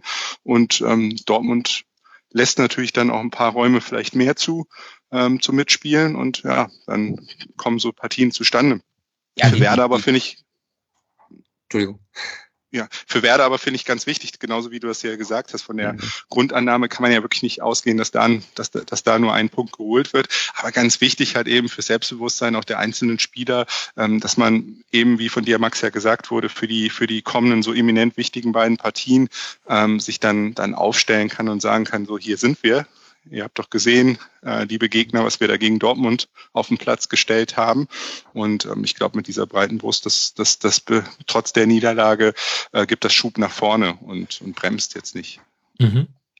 Und das Ganze ohne den besten 37-Jährigen der Welt. Claudio Pizarro fällt aus. Ich ähm, glaube, es könnte auch, ähm, ich glaube, er wird auch gegen Augsburg nicht spielen können. Ähm, bin mir gerade gar nicht sicher. Sieht, glaube ich, gerade nicht so gut aus. Ähm, lass mal noch drüber reden, was hat denn Dortmund falsch gemacht, dass diese Tore gefallen sind? War das jeweils individuelles Pech und sie waren bei, bei Luftzweikämpfen ähm, tendenziell etwas unterlegen? Ähm, aber kann man das an ein paar Punkten festmachen, ähm, warum Dortmund dieses Spiel nicht souverän irgendwie 2-0, 3-0 nach Hause gebracht hat, Martin? Ja, ich glaube, das, äh, das 1 zu 1 ist äh, nach einem Eckball ähm, ein abgefälschter Schuss, mhm. ähm, den, den Castro genau so ähm, an, an, ans Bein kriegt, dass er im langen Eck einschlägt. Das würde ich noch äh, unter die Kategorie, ja, passiert halt. Mhm. Da, da müsste ich, da weiß ich jetzt nicht mehr genau, wie der Eckball zustande gekommen ist. Als äh, äh, Analysefuchs müsste man dann natürlich sagen, ja, man kann den Eckball schon verhindern. Ähm, aber das zweite, das zweite Tor, da lässt sich, glaube ich, ich glaube, Bender ist das halt von Öztunali so dermaßen nass machen, was, was niemals, niemals passieren darf, mhm. der dann halt äh, da durchgeht und den Ball querlegt. Ähm, das, das ein Klopper, der sich äh, nicht erlauben sollte. Also individuelle Fehler. Ja, also im, im Fall vom zweiten Tor, ja, das ist ein Fehler von Bender. Gianni, findest du, man kann irgendwelche Schlüsse über die aktuelle Verfassung Dortmunds ziehen aus dem Spiel oder muss man da eher vielleicht nicht auf die zwei gucken, sondern auf die drei? Denn sie haben es ja auch gedreht und das ähm, hoch verdient und in sehr souveräner und nicht allzu hektischer Art und Weise. Ja, denke ich auch. Also ich glaube, große Stärke ist, dass ähm, Tuchel äh, jemanden wie Ramos äh, in den Reihen hat, der ähm, ja da auch für Entlastung vorne für das One-Hit-Wonder ähm, Aubameyang ähm, sorgen kann. Ähm, also der, der einfach da irgendwie, weiß ich nicht, diesen, diese Offensive noch viel unberechenbarer jetzt macht. Ähm, Aubameyang, der weiß ich nicht, fantastische Saison spielt, ähm, dem, wo ich auch nicht so viel Zutrauen hatte, wie der sich jetzt entwickelt. Das ist ja wirklich Wahnsinn, äh, auch wieder in dieser Partie. Ähm, ja, und ich gl glaube tatsächlich, ich würde da auch eher auf die Offensive blicken als auf die Defensive mit dem zarten Hinweis, dass natürlich alle wissen, wie die großen Titel gewonnen werden, hm. ähm, dass das dann eher was ist, ähm, wo man dann auf die zwei ein bisschen mehr Augenmerk legen sollte. Also sprich, keine Meisterschaft, aber ansonsten alles ähm, Toppi Paletti bei Dortmund. Ja, ich glaube, das ist jetzt ähm, auch selbst bei den äh, Tollkünsten Dortmunder nicht unbedingt die ähm, Grundanlage, dass man jetzt sagt, man hofft jetzt noch auf was auch immer für ein Wunder und versucht da jetzt noch die Meisterschaft ähm, zu knacken. Es geht ja jetzt erstmal darum, auch gerade in der Europa League, ähm, gegen äh, Klopp, den Mythos Klopp jetzt nicht noch zu übersteigern ähm, und, und, und da eine vernünftige ähm, Situation, Ausgangssituation sich zu verschaffen. Ähm, das ist, glaube ich, bei, da, deswegen ist es ein Wunder, dass überhaupt äh, da eine Mannschaft auf den Platz geschickt wurde, die unfallfrei an ihr Tagwerk gegangen hm. ist. Weil man ja eigentlich so von der, von der Grundkonstellation her mehr den Eindruck gewinnen kann, es gibt jetzt nur noch Klopp, Klopp, Klopp. Ähm, und das muss man natürlich auch erstmal verknustern, alles und dieses Spiel ähm, achtbar angehen. Mhm. Ich habe ein neues Wort gelernt an diesem Spieltag, individuelle Belastungsdosierung. Das war laut Twitter-Account des BVB der Grund, warum Mats Hummels nicht gespielt hat. Und da möchte ich mal die leicht ketzerische Frage stellen, Martin. Wie sieht denn dann die individuelle Belastungsdosierung bei Joachim Löw aus, der Hummels erst ähm, gegen England spielen lässt, dann muss er mit muskulären Problemen raus und dann spielt er gegen 90, äh, gegen Italien aber ganz lockerflockig 90 Minuten durch und muss dann pausieren am Wochenende. Ja, das hat mich ehrlich gesagt auch gewundert, weil äh, Mats Hummels ja dann nach dem Spiel in Berlin im Interview, im Fernsehinterview auch freimütig äh, erzählt hat, dass ihm Müller-Wohlfahrt 15 Spritzen in den Rücken gejagt hat. Und äh, einen Spieler, dem man 15 Spritzen in den Rücken jagt, dann ein paar Tage später wieder bei einem Freundschaftsspiel spielen zu lassen, äh, ich, habe ich mich drüber gewundert. Der DFB hasst Dortmund. Sagt Aki Watzke ja auch, Schmelzer nicht ähm, nominiert. Okay, jetzt ja, jetzt ab. Punkt. ja, nein, nein, nee, gute, gute Punkt. Verstehe ich auch nicht so richtig, warum man äh, auf einer Position, wo man als äh, Joachim Löw wirklich kaum Optionen hat, wo man Sebastian Rudi hin äh, rotieren muss, wo man Emre Can hin rotieren muss, warum man dann nicht auf Durm und Schmelzer zurückgreift. Äh, das müsste man Joachim Löw tatsächlich mal so, äh, fragen und er müsste dann auch eine Antwort drauf geben. ja, schon auch. Ja. Schmelzer, hat, Schmelzer hat ja durchaus schon mal, ähm, äh, ist ja schon mal im Blickwinkel von Löw geraten und ähm, weiß nicht, habe ich jetzt auch nicht so in Erinnerung, dass das äh, Bewerbungsschreiben waren, äh, die mhm. er da abgeliefert hat, die wirklich so die ganze Republik in Ehrfurcht haben äh, erstarren lassen. Also deswegen ist immer auch so ein bisschen ähm, äh, immer wieder der Verweis darauf, ähm, ja, sicherlich sind das nicht, sind das nicht die allergrößten Stärken ne, durch, durch Abgänge jetzt auch aus der Nationalmannschaft, die, die da zu vollziehen sind, aber Schmelzer, ob das jetzt die Antwort auf alle Probleme an die, auf dieser Position sind, wage ich auch mal zu bezweifeln. Nee, nee, das nicht, aber es ist zumindest eine Option, also wirklich eine, eine Option, die man bringen kann. Und ähm, ich, ich fand das, äh, dass Emre Can da gegen, gegen England wirklich so substanziellere Schwächen als Außenverteidiger gezeigt hat. Ich glaube, das ist einfach nicht seine Position. Und bevor man dann darauf zurückgreift, äh, warum man dann nicht Schmelzer und Durm nimmt, das verstehe ich aber, nicht. Aber es geht ja nicht nur um individuelle Fähigkeiten, es geht ja nicht nur darum, weißt du, dass wir ähm, von außen jetzt sagen, äh, dass er natürlich rein faktisch oder rein technisch gesehen ähm, da eine gute Option ist auf dieser Position. Ähm, ich finde, da kommt aber noch ein bisschen mehr die Rolle, dass sich natürlich auch ein Trainer jetzt mal von seiner Seite aus zu sagen, wo ich kein, ich bin nicht der Anwalt und Pressesprecher von Yogi Löw, ähm, Gott bewahre, aber ähm, finde ich, dass er sich auch mit dem Spieler wohlfühlen muss und, und dass er auch ein Vertrauen in so einen Spieler haben muss. Und wenn er das halt eben offensichtlich, so müssen wir es einfach jetzt mal ähm, offenkundig ähm, ja, lassen, nicht hat, dann ist es so. Und ähm, finde ich, bringt es jetzt auch nichts, dass wenn Schmelzer noch so gute Leistungen in der Bundesliga bringt, heißt es ja nichts, dass sich da, da was am Binnenverhältnissen zwischen ihm und Löw grundlegend ändern muss. Ja, das könnte es sehr Klar. gut auf den Punkt gebracht haben, ja. Auf jeden Fall liegen jetzt äh, sehr, sehr spannende 14 Tage vor Dortmund. Erst äh, gegen Liverpool, dann dieses kleine unbedeutende Spiel auf Schalke, dann wieder gegen Liverpool, dann gegen den HSV, wo man sich immer schwer tut aus irgendwelchen Gründen, wo noch ganz viele Rechnungen offen sind auf Dortmunder Seite. Und dann DFB Pokal Halbfinale bei Hertha. Ein richtig spannender, schöner April bei Dortmund. Und spannend und schön ist auch der April beim nächsten Spiel. Bei beiden Mannschaften eigentlich, nur bei den einen nicht ganz so schön. Bayern hat gegen die Eintracht 1 zu 0 gewonnen. Und sowohl die Bayern werden in diesem April noch einige spannende Spiele haben, als auch die Eintracht. Und deswegen lasst uns doch mal über dieses Spiel reden. Martin, es war ein 1 zu 0, es war dennoch aber, also verdient eh, aber es war auch verhältnismäßig souverän. Es wurde allerdings trotzdem viel Kritik auch nach dem Spiel geübt an der Spielweise der Bayern, an der Effektivität. Auf welcher Seite würdest du denn jetzt die Waage nach unten drücken? Würdest du sagen, hat schon alles gepasst und gegen Lissabon jetzt im nächsten Spiel sieht man sowieso auch eine andere Mannschaft? Oder würdest du sagen, nee, irgendwie kann das nicht den Ansprüchen genügen, wenn man als Tabellenerster gegen den jetzt Tabellen 17. spricht? Ähm, ja, ähm, Harte Frage, äh, Sorry. Ich, ich, ich, tu, tu, tu, tu mir schwer mit, mit an, welche Richtung ich die Waage runterdrücken würde. Ähm, ähm, ich, ich fand bei dem, bei dem Spiel prinzipiell ein Phänomen sehr, sehr, sehr, sehr spannend, dass, äh, weil es so vom, vom taktischen her fast schon ein Spiegelbild vom Spiel gegen Köln war. Also Frankfurt hat in der ersten Halbzeit hinten die Fünfer- und die Viererkette aufgestellt, also einen umgangssprachlichen Bus geparkt, was überhaupt nicht funktioniert hat. Ähm, in der zweiten Halbzeit, als sie dann hinten lagen, haben sie das äh, bisschen aufgebrochen und sind ein bisschen weiter nach vorne gegangen und ähm, standen dann Bayern auf dem Fuß, ähm, wie es Turin extremer gemacht hat. Und das hat viel, viel besser funktioniert. Und das hat auch schon bei Köln viel, viel besser funktioniert. Mhm. Und ich glaube, dass man äh, daraus, daraus Lehren ziehen sollte, wie man gegen diesen FC Bayern spielen kann. Das ist, das ist insgesamt, vor allem nach, es ist ja so, bei, bei Bayern ist ja die ganze Mannschaft in der Länderspielpause unterwegs, ist da, äh, ist da, äh, spielt da, kann nicht so regenerieren, wie das eine Frankfurter Mannschaft kann. Und insofern ist es dann, glaube ich, auch mal, auch mal okay, zu Hause dann 1 zu 0 zu gewinnen, zumal es ja auch nicht wirklich gefährdet war.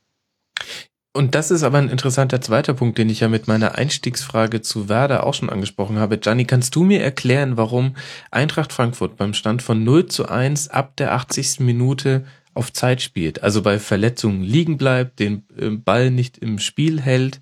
Ich, also, haben die irgendwie gedacht, das 1 zu 0 hätte nicht gezählt, weil es so schön war, oder? Aber sie haben ja alles erreicht. Das ist ja, das ist ja genau das, was wir eben besprochen haben. Das ist ja die Selbstwahrnehmung ähm, oder Darstellung von vielen Bundesliga-Clubs, man sagt, das ist ja ein Spielstand, für den man sich schon abfeiern lässt äh, gegen Bayern München. Aber 0 zu 2 wäre doch auch nicht schlimm gewesen, jetzt mal ganz im Ernst. Da gehe ich doch, ne, also wirklich, bei 0 zu 2 ist doch ja, doch keiner, oh, haben die sich abschießen lassen. Da kann ich doch noch wenigstens versuchen, irgendwie aufs 1 zu 1 zu gehen. Ich meine, vielleicht fehlt ihnen genau dieser eine verdammte Punkt. Ja, vielleicht sollst du äh, in deine, eine deiner nächsten Sendungen mal Nico Kovac einladen, ähm, ob, ob der dazu sachdienliche Hinweise geben kann. Ähm, ist natürlich für uns jetzt wahnsinnig schwierig, da in die Köpfe der Frankfurter äh, uns, uns ähm, reinzuversetzen, weil natürlich ja, alles, was du sagst, ja zu 1000 Prozent richtig ist. Ähm, absolut unverständlich, natürlich, allgemein gesehen.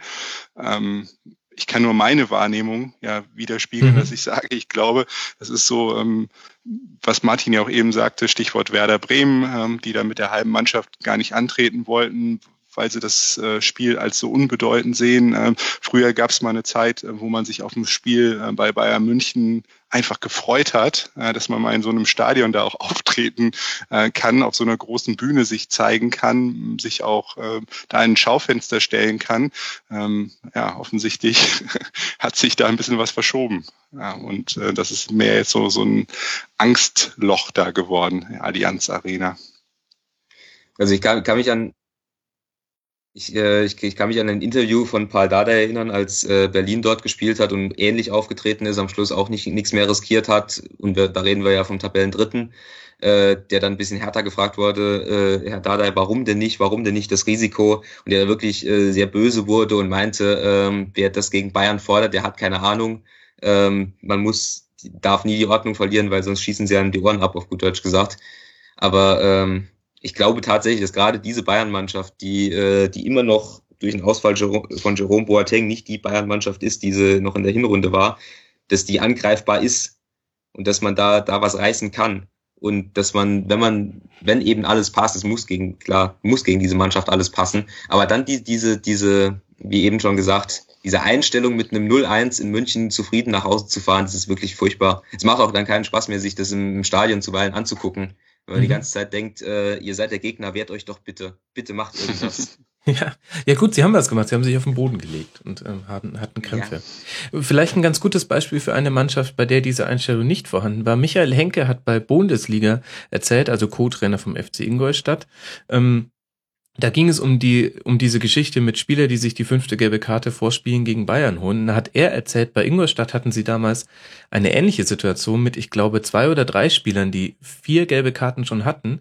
Und im Trainerteam ist ihnen das aufgefallen und sie haben drüber diskutiert, sollen wir das ansprechen und sagen, ähm, Leute, ist jetzt nicht ganz so wild, wenn ihr euch wegen Meckerns äh, die fünfte holt dann spielt ihr gegen die Bayern nicht. Und er hat gesagt, wir konnten das aber nicht machen, weil die haben sich ja alle so auf dieses Spiel gefreut. Und keiner von denen hätte da aussetzen wollen. Und das fand ich, das fand ich super, weil genau das muss der Ansatz sein. Ingolstadt dann 2-0 verloren, aber auch sehr viele Chancen gehabt. Da wäre auch was gegangen. Aber, aber, aber, ja aber, aber sehr gut gespielt, Ingolstadt. Ich habe jetzt ja genau. Ingolstadt in dieser Sendung schon jetzt ein bisschen abgefeiert, äh, ein bisschen abgefeiert. ich will es jetzt nicht übertreiben, aber äh, so wie Ingolstadt in München aufgetreten ist, das ist wirklich, äh, das kann man sich zum Vorbild nehmen. Ja, das war ein wirklich tolles Spiel von denen, ja weil man, man kann ja mauern und man kann ja mauern. Man kann sich mit äh, neun Leuten hinten reinstellen und man kann sich wie Ingolstadt mit neun Leuten hinten reinstellen und dann auch die Zweikämpfe mit der entsprechenden Aggressivität führen. Also, und gerade das, also es ist halt vor allem bei Bremen war es natürlich ganz extrem. Klar stehen dann halt fünf, fünf Grüne und äh, hinten und vier Grüne davor, aber du hast trotzdem nicht den Eindruck, als ob die äh, sich jetzt bis auf ihr Leben verteidigen und dieses 0-0 mit Messer in Zähnen nach Hause bringen wollen, sondern die stehen halt da, weil sie stehen müssen. Irgendwann kommt das Tor von Lewandowski und schlägt es ein und dann spielt man sich in Feierabend. Mhm. Wie gesagt, all, all, alles unter der Prämisse, dass ich natürlich weiß, dass es gegen Bayern München unfassbar schwierig ist, wenn man äh, allein äh, was ähm, ähm, wer, wer hat es nochmal gesagt, dass man Costa und Coman halt zwingend doppeln muss, wenn man sich äh, anguckt, wie, wie groß der körperliche Vorteil von den zwei Phänomenen gegenüber einem überdurchschnittlichen Bundesligaspieler schon ist. Klar müssen da zwei, zwei Leute stehen. Und klar ist das nicht einfach, aber äh, aber so, so in dieser Form, wie es, wie es die Liga im Moment macht, wie die Liga im Moment mit, mit Bayern München umgeht, so wird es, wo kann es nicht weitergehen? So kann die Liga nicht weiter mit Bayern umgehen. Ich glaube, ich habe meinen Sendungstitel. Sehr gut. Ähm, ja, was, was können wir denn dann über die Eintracht sagen, wenn wir jetzt so ein bisschen nach vorne blicken, Gianni? Ähm, nächster Gegner zu Hause gegen Hoffenheim und Tabellenplatz 17 mit 27 Punkten. Hat das jetzt Hoffnung ja. gemacht, dieses 0 zu 1, weil es eben nur ein 0 zu 1 war? Oder kann man dieses Spiel letztlich auch nicht werten, weil gegen, gegen Hoffenheim werden sie sich ja wahrscheinlich nicht mit 5 für 1 hinten reinstellen? Wie gesagt, ich glaube, ähm, Partien jetzt äh, gegen Bayern aus unterschiedlichen Blickwinkeln dienen jetzt wirklich nicht so als Maßstab, weil es halt eben mhm. Highlight-Spiele sind äh, für den einen oder ähm, für den anderen absolut nur die Verhinderung des Schlimmstmöglichen. Ähm, gegen Hoffenheim das hast du ja schon mehrfach angesprochen, auch in, in anderen Konstellationen. Das ist, danach wird man halt eben dann wirklich sehr, sehr sicher sagen können, ähm, also wie, wie der Blickwinkel dann für die letzten Partien sein wird. Jetzt sind sie hinten dran, aber ja nur mit, mit einem geringen Punktabstand. Mhm. Ähm, das wird, glaube ich, eine Partie sein, ähm, die nichts für Fußball äh, Ästhet, Ästheten sein wird, sondern da wird es um, um diesen natürlich im Kontext Fußball gemeinten Begriff, ähm, da wird es ums Überleben gehen. Ne? Da wird es darum gehen, dass man, dass man da ähm, glaube ich, ja in einem Regionaljahr auch betrachtet, ähm, sehr geladenen Duell, ähm, dass man sich da versuchen wird, nicht die, Butterbrot, äh, die Butter vom Brot zu nehmen. Mhm. Also ich glaube, da wird es dann schon kernig zur Sache gehen. Womit wir eigentlich auch ganz gut dann auf den kommenden Gegner der Eintracht gucken können, nämlich Hoffenheim. Die haben am Sonntag den Spieltag zugemacht gegen Köln in einem 1 zu 1. Viel in der Nachberichterstattung hat sich auf den Last-Minute-Ausgleich von Hoffenheim konzentriert. Da würde ich auch gern drüber reden, aber lasst euch, lasst uns doch erstmal auf das Spiel die 92 Minuten davor gucken. Ähm, Martin, was ist dir an dem Spiel bis dorthin aufgefallen, bis zu diesem Ausgleichstreffer? Ähm, das, das Spiel muss äh, äh die, glaube ich, den Rasenfunk Standardsatz, das Spiel habe ich in der Zusammenfassung äh, gesehen. Ähm, ich ich habe es eben im Vorgespräch habe ich schon mal gesagt, ich tue mir ein bisschen schwer damit, dieses Phänomen Julian Nagelsmann äh, zu erklären.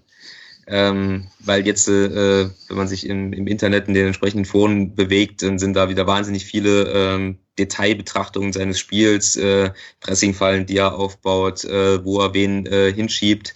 Ähm, das mag alles sein. Haupt, hauptsächlich glaube ich, dass äh, er einfach ähm, die Stärken dieser Mannschaft besser besser umsetzt als es Hüb Stevens, weil das ja vom, vom Konzept her eine, eine Offensivmannschaft ist, eine wahnsinnig talentierte Offensivmannschaft mit Kevin Volland als herausragendem Akteur und äh, dann eben als, als junger Trainer zu sagen, okay, wir gehen weg von diesem, diesem Stevenson, Stevenschen Stabilitätsfußball, schieben die Viererkette äh, nach vorne, spielen dann eventuell auch überall diese Pressingfallen, wie es neudeutsch heißt. Ähm, und, ähm, und, und versuchen, versuchen dann so unser Glück. Mhm. War aber jetzt gegen Köln auch durchaus zäh und nicht nur der Zeitpunkt des Ausgleiches äh, suggeriert. Ähm, vielleicht war in dem Spiel ähm, Gianni Köln eine Nasenspitze weit vorne. Eigentlich. Ja, auf jeden Fall. Ich fand, äh, Köln hat das eigentlich ordentlich gemacht. Tatsächlich war das jetzt nicht äh, ein Spiel jetzt, ähm, das so allzu bis auf die bis auf den Schlussakt ähm, allzu viel Euphorie ähm, freigetreten hat. Ähm, aber Köln, die machen das machen das richtig gut.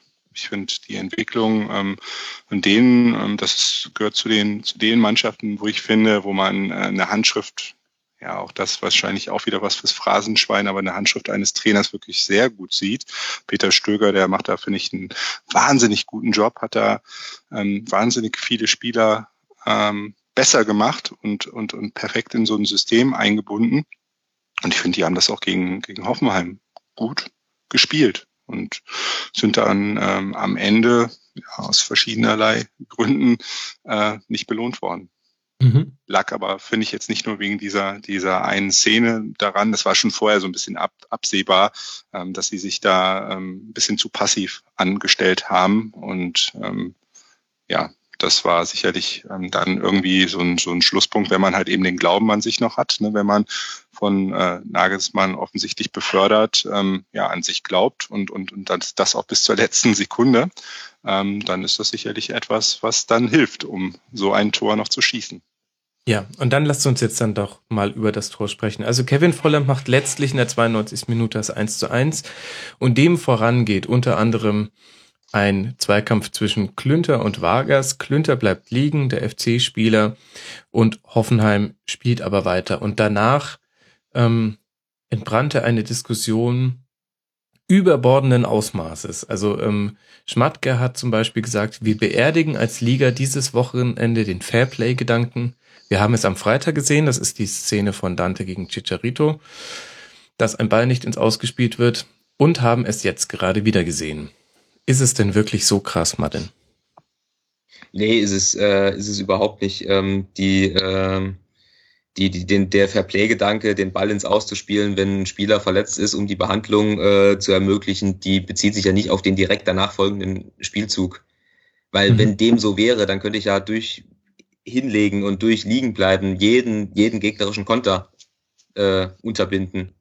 Was ja auch kein und Fairplay als, wäre, was ja auch eine Argumentation was, sein könnte, ne? Ähm, das ja, aber das ist, das ist dann halt einfach nicht zu verhindern. Man weiß, man, du kannst einfach nicht feststellen, ob ein Spieler wirklich verletzt ist oder ob er liegen bleibt aus, äh, aus taktischen Mitteln. Und wenn man als, wenn man selbst mal Fußball gespielt hat und wenn man da nicht naiv rangeht, dann weiß man, dass äh, vor allem auf diesem Niveau da auch alles, alles eingesetzt wird. Und gerade in dieser Situation dann zu verlangen, diesen, diesen Spielzug abzubrechen und Ballens auszuspielen, boah, da, da sind die Emotionen von, von Jörg Schmatke vermutlich äh, sehr daran geschuldet, dass man eben in der 92. noch einen Ausgleich kassiert hat.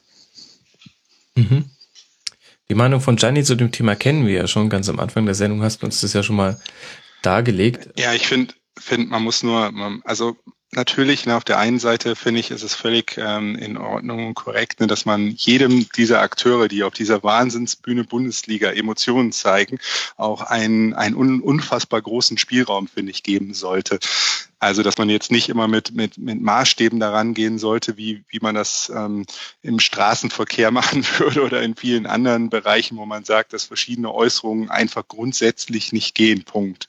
Ja, und verschiedene Handlungen grundsätzlich nicht gehen. Deswegen finde ich es okay, aus der Emotion heraus ähm, so sich zu äußern, wie das, wie das äh, der Sportkamerad ähm, Schmatke gemacht hat. Was ich aber finde, was dann schon ein, zwei Umdrehungen äh, zu weit geht, ist die Nummer mit dem Kaugummi, ähm, mhm. die er da Richtung ähm, Bank von Hoffenheim geschmissen hat das finde ich, ähm, ist einfach wirklich eine Frage dann auch wirklich von Stil und, und von, von Fairness dann auch auf der eigenen äh, Seite, äh, dass dich geht. Das ist eine, finde ich, eine Demütigungsgeste, die einfach so nicht in Ordnung ist und ähm, einfach dem Typen Jörg Schmatke auch nicht gerecht wird. Und äh, viel erschreckender finde ich aber, was, was man dann so für Kommentare rund um diese Aktion dann liest von Leuten, ähm, denen ein Projekt wie oder ein Unternehmen, ein Investment, wie auch immer, immer man will, wie 1899 Hoffenheim einfach per se nicht passt. Ähm, das finde ich, äh, geht dann einfach in eine gefährliche Richtung, die durch solche Aktionen wie von Schmatke einfach auch noch zusätzlich befeuert werden. Und das finde ich nicht okay. Das ist einfach, ähm, ja, widerstrebt jetzt meiner, meiner Auffassung von, von Sportsgeist und ähm, ja, mhm. finde ich, äh, hätte man sich ersparen können wäre in der furchtbaren Metapher von Schmatke ein weiterer Spatenstich am Grab des Fairplay-Gedankens. Aber ohne jetzt, also ich will die Szene jetzt auch gar nicht weiter aufbauschen, denn das ist, ähm, das eine ist quasi das Sportliche und das andere ist das, was darüber geredet wird und eigentlich gucke ich ja lieber immer aufs Sportliche. Ähm, und ich habe aber den Eindruck, dass auch die Heftigkeit, in der das jetzt ähm, diskutiert wurde nach dem Spiel, für zwei Aspekte spricht. Und davon ist einer ein ein emotionaler und einer ist ein, ein sportlicher. Der emotionale ist, ähm, dass der FC in dieser Saison natürlich auch wirklich nicht gerade vom Glück geküsst, geküsst ist, was Schiedsrichterentscheidungen angeht. Also wir, da muss man sich nur an das Handball-Gegentor zu Hause gegen Hannover erinnern. Ähm, die hatten mit Schiedsrichtern ein bisschen Pech und ähm, beginnen im Grunde eigentlich jedes äh, Interview nach dem Spiel, sowohl Stöger als auch Schmatke, mit dem Satz, ich sage ja eigentlich nichts mehr zum Schiedsrichter, aber. Und dann sagen sie was zum Schiedsrichter. Das ist das Emotionale. Und jetzt kommen wir zum Sportlichen. Und das finde ich interessant. Spricht das vielleicht auch ein bisschen für Frust, dass man jetzt mit Platz 11 und 34 Punkten irgendwie doch wieder in der Tabellenregion gerutscht ist, derer man sich nicht mehr zugehörig gefühlt hat, ähm, die letzten Spieltage? Hm da, da müsste jetzt irgendjemand eine kluge Antwort drauf geben, der die Kölner Seele äh, versteht und ähm, ich glaube, denjenigen gibt's nicht. Also die Kölner Seele verstehen, nachvollziehen. Bin ich als Klappbacher quasi prädestiniert zu, jetzt was zu sagen, oder? Ja, klar, hau mal einen raus, Gianni. Ich brauche noch einen Sendungstitel, der ein bisschen mehr knallt. Genau, ne, ich wollte dem Populismusansatz von dir ja natürlich auch Ehre gereichen. Und da hat sich Jörg Schmatke auf seine Leitung gestellt, wenn ich das gerade richtig interpretiere. Von Gianni ist gerade nichts mehr zu hören. Ja. Ist er weg? Ich bin noch da, oder? Du bist Nee, noch zu bin hören. da. Jetzt bin ich da. Ach, guck mal, ja, da musst du, mich? du warst kurz weg, Ja, als du aus der gerade. Tiefe, aus der Tiefe des Raumes, ja, ja. Ich bin ja jetzt hier mit Handy unterwegs äh, Mhm. und ähm, wollte eigentlich mich stolz rühmen, dass es während dieser Sendung zu keinem größeren Tonausfall mit mir gekommen ist und dann kommt dieser kleine Grätsche. Mal schauen. Also wir haben dich gehört Ähm, bis zum tiefen Luftholen vor deinem Punkt. da darfst du jetzt wieder ansetzen. Ja, okay, dann äh, versuche ich das weiterzuführen. Ich äh, finde im Grunde genommen, ähm, ist es, da, dahinter steckt ja immer so ein bisschen dieser Verdacht, es gäbe eine Systematik, dass irgendwie Schiedsrichter irgendwie äh, Vereine, bevor die oder wenn die Ansetzungen kommen, äh, dass die die ähm, auf dem Kika haben und ähm, es irgendwie wahrscheinlich eine Statut aus Frankfurt gäbe, man äh, soll im Zweifel gegen den ersten FC Köln pfeifen äh, oder gegen welchen Verein auch immer. Das ist natürlich, ich kann jeden Kölner Fan verstehen, der sagt, ähm, mit dieser Häufung dieser Saison ist das etwas, was ihn ähm, schon sehr, sehr nervt und frustriert, logisch, ähm, Mhm. weil ich finde, dadurch wird ja auch eine Mannschaft, ähm, die es eigentlich wirklich ernsthaft gemeint verdient hätte, ähm, vielleicht noch ein, zwei Plätze weiter oben zu stehen, ähm, auf einen Platz gehalten, der nicht ganz dem sportlichen ähm, Befähigungen ähm, ja, besteht. Aber nichtsdestotrotz, gut, an irgendwas muss man sich festhalten und dann ist es dann am Ende der Schiedsrichter, um irgendwas erklären zu können oder der Gegner. Ähm, weiß ich nicht, ähm, nach wie vor ähm, ist auch äh, für Köln durchaus ein Spiel, besteht das aus, aus äh, mehr ähm, oder besteht das aus 90 Minuten? Und ähm, niemand hätte sie gehindert, das 2 zu 0 zu schießen. Und, und damit ähm, wäre jegliche Spannung aus den letzten Minuten ja raus gewesen. Ähm, von daher glaube ich, ist das immer auch so ein bisschen eine Verschiebung ähm, der, der eigenen ähm, ja, Schwächen, dass man dann, dass man sich dann andere Felder sucht in dem Fall zumindestens, was jetzt das Hoffenheim-Spiel angeht, finde ich ganz konkret, kann man das ja so schon halten. Mhm. Man sieht einfach, wie dringend Köln diesen Sieg gebraucht hätte. Jetzt gar nicht tabellarisch. Ich will nicht damit suggerieren, dass die hinten noch reinrutschen. Dafür ist der Abstand von sieben Punkten auf den Relegationsplatz doch zu groß, denke ich. Aber eben in der Rückrunde einfach erst zwei Siege bisher. Und die beiden Siege, das war gegen, gegen Eintracht Frankfurt und äh, gegen Hannover 96. Ähm, die, die spielen eben einfach keine sportlich erfolgreiche Rückrunde aus einer Gemengelage von Gründen heraus. Ähm, Die hätten diesen Dreier wirklich, wirklich gebraucht. Einfach nur fürs Gefühl, glaube ich. Und vielleicht kommt daher dann diese, diese Überreaktion. Und dann haben wir halt da auch noch Akteure, die jetzt auch nicht dafür bekannt sind, dass sie mal kein Interview geben nach Spielende. Gut, lasst uns damit dieses Spiel zumachen und äh, zum nächsten Spiel kommen mit Auswirkungen auf den Abstiegskampf. Darmstadt gegen den VfB Stuttgart 2 zu 2. Ein Unentschieden. Und die Frage ist so ein bisschen, wie, wie wertet man dieses Spiel aus Darmstadter Sicht heraus? Denn für den VfB Stuttgart kann man annehmen mit 33 Punkten und ähm, 6 Punkten Vorsprung, dass auch die mit dem Abstiegskampf vermutlich nichts mehr zu tun haben werden. Aber Darmstadt hängt natürlich mittendrin auf Platz 13 mit 29 Punkten und zwei Punkten Vorsprung auf den Relegationsplatz. Martin, waren das jetzt wieder liegen gelassene Punkte? Hat sich der Fußballgott gegen Darmstadt verschworen? Äh, ja, Darmstadt äh, spielt wirklich eine, was das angeht, eine bittere Rückrunde mit der Punkteausbeute. Ich glaube, sie haben jetzt viel, das war jetzt das vierte Unentschieden in Folge. Ich glaube, sie haben äh, verloren, haben sie nur gegen Dortmund und Bayern. Und äh, alle anderen Spieler haben sie A sehr gut gespielt, aber es kam dann halt eben nur ein, ein Zähler bei raus und mit dem Ergebnis, dass sie jetzt eben tiefer, tiefer drinstecken, als eigentlich die Leistung, die Leistung suggerieren würde. Ähm, ich würde würd da tatsächlich so weit gehen zu sagen, dass, dass Darmstadt, dass es eben halt auch dazu gehört, dann, dann so einen Vorsprung mal, mal zu verwalten. Und das haben sie in dieser Saison halt schon sehr, sehr, sehr oft verspielt. Wobei ich eigentlich immer dachte, dass, dass die Schwierigkeit von Darmstadt sein wird, Tore zu erzielen. Mhm. Das ist in letzter Zeit überhaupt nicht der Fall, sondern sie, sie verspielen eher Vorsprünge, was untypisch ist. Wobei auf der anderen Seite kann man eigentlich auch sagen, hat auch wirklich viel Pech gehabt. Also natürlich, weil sie haben natürlich 1 zu 0 geführt und dann in 45. und äh, 45 plus dritter Minute zwei Dinger zu fangen, hm, nicht ganz so geil. Aber immerhin auch wieder das 2 zu 2 gemacht und mehrere Lattentreffer oder Aluminiumtreffer ähm, kurz vor Ende des Spiels. Ja, die, die, diese Aktion mit dem Lattentreffer und wo, wo Tyton dann, glaube ich, noch dazwischen kommt, das ist natürlich bitter, das ist natürlich äh, pur, pures Pech. Und auch, dass, äh, dass Christian Gettner dann auf einmal so einen Schuss gegen, gegen dich auspackt. Ähm, Aber, aber es, summiert, es summiert sich halt bei Darmstadt über die Spiele. Äh, Mhm. Thomas Müller sagt ja, äh, immer, immer Glück ist Können und immer Pech ist dann halt auch kein Erklärungsansatz. Gianni, wie bewertest du die Lage in Darmstadt bei den Lilien? Ernst, aber nicht hoffnungslos. Na, ich, ähm, ja, ich finde Darmstadt irgendwie insgesamt auch mit Schuster und, und, und so vielen Partien, die ich ähm, diese Saison von denen gesehen habe, ähm, als durchaus erfrischend für die Liga. Ich fand das irgendwie eigentlich einen sympathischen ähm, Performance. Ähm, ja, würde mich jetzt nicht wahnsinnig aus der Bahn äh, werfen, wenn ich das jetzt ähm, eine nächste Bundesliga-Saison nicht mehr erleben müsste.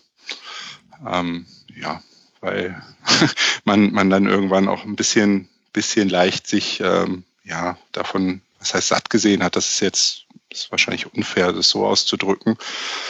Mich lässt ein bisschen leidenschaftslos da, muss ich ehrlich sagen. Sogar dieses Spiel gegen Stuttgart. Na, du bist ja ein eiskalter Brocken inzwischen. Aber gut, bei Spielen mit äh, Vereinen, auf denen dein Schwerpunkt liegt, fallen ja auch äh, über 100 Tore nach 28 Spielen.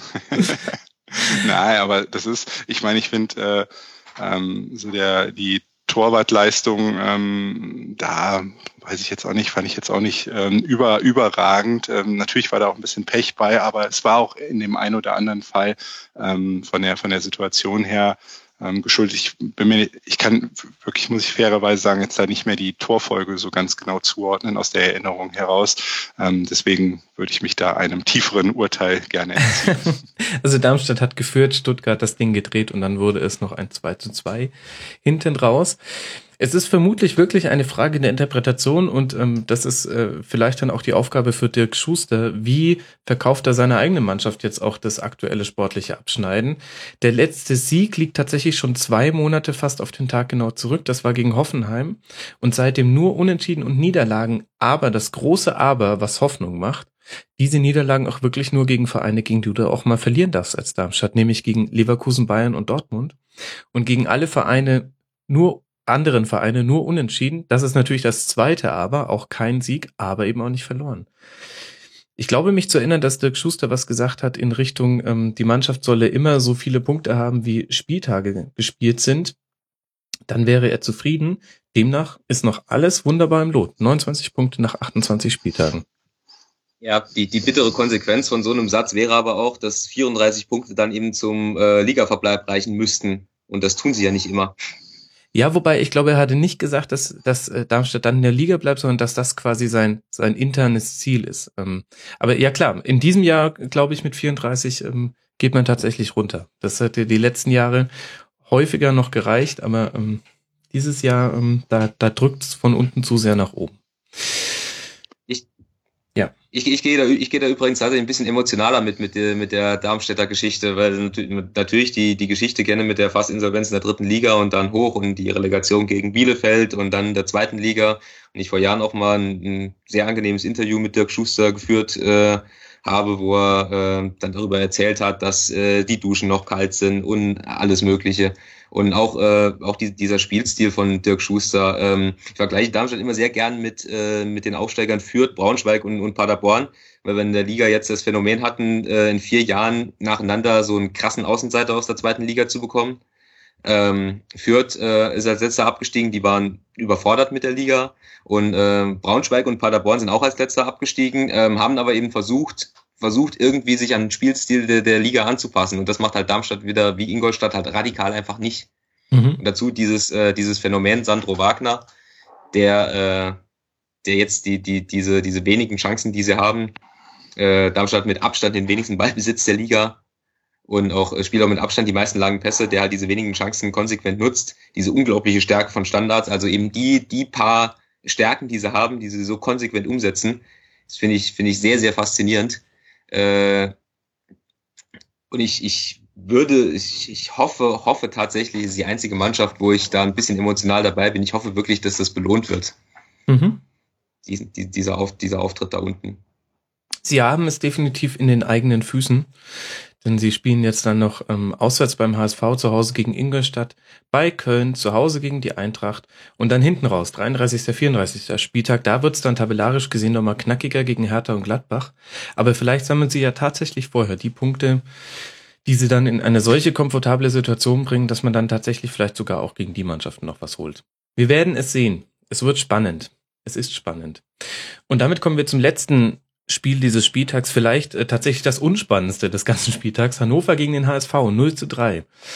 Ähm, tschüss, Thomas Schaf wurde jetzt entlassen nach diesem Spieltag. Ich habe schon häufiger das Wort Tasmania Berlin in Zusammenhang mit Hannover 96 genannt und das tut mir sehr leid, aber es liegt daran, dass Hannover äh, an mehreren Rekorden der Tasmania ähm, arbeitet. Unter anderem hat die Tasmania 14 Heimspiele verloren und Hannover steht jetzt schon bei 12 lasst uns noch erstmal kurz über das Spiel sprechen. Ähm, Gianni, was gibt's denn dazu zu sagen? Also irgendwie kam es doch genauso, wie man es erwartet hat. Hannover gar nicht so schlecht, aber dann macht's der HSV halt einfach. Also der andere HSV. Ja, mehr Zusammenfassung geht doch nicht, oder? Was, was, was willst du noch hören zu diesem Spiel?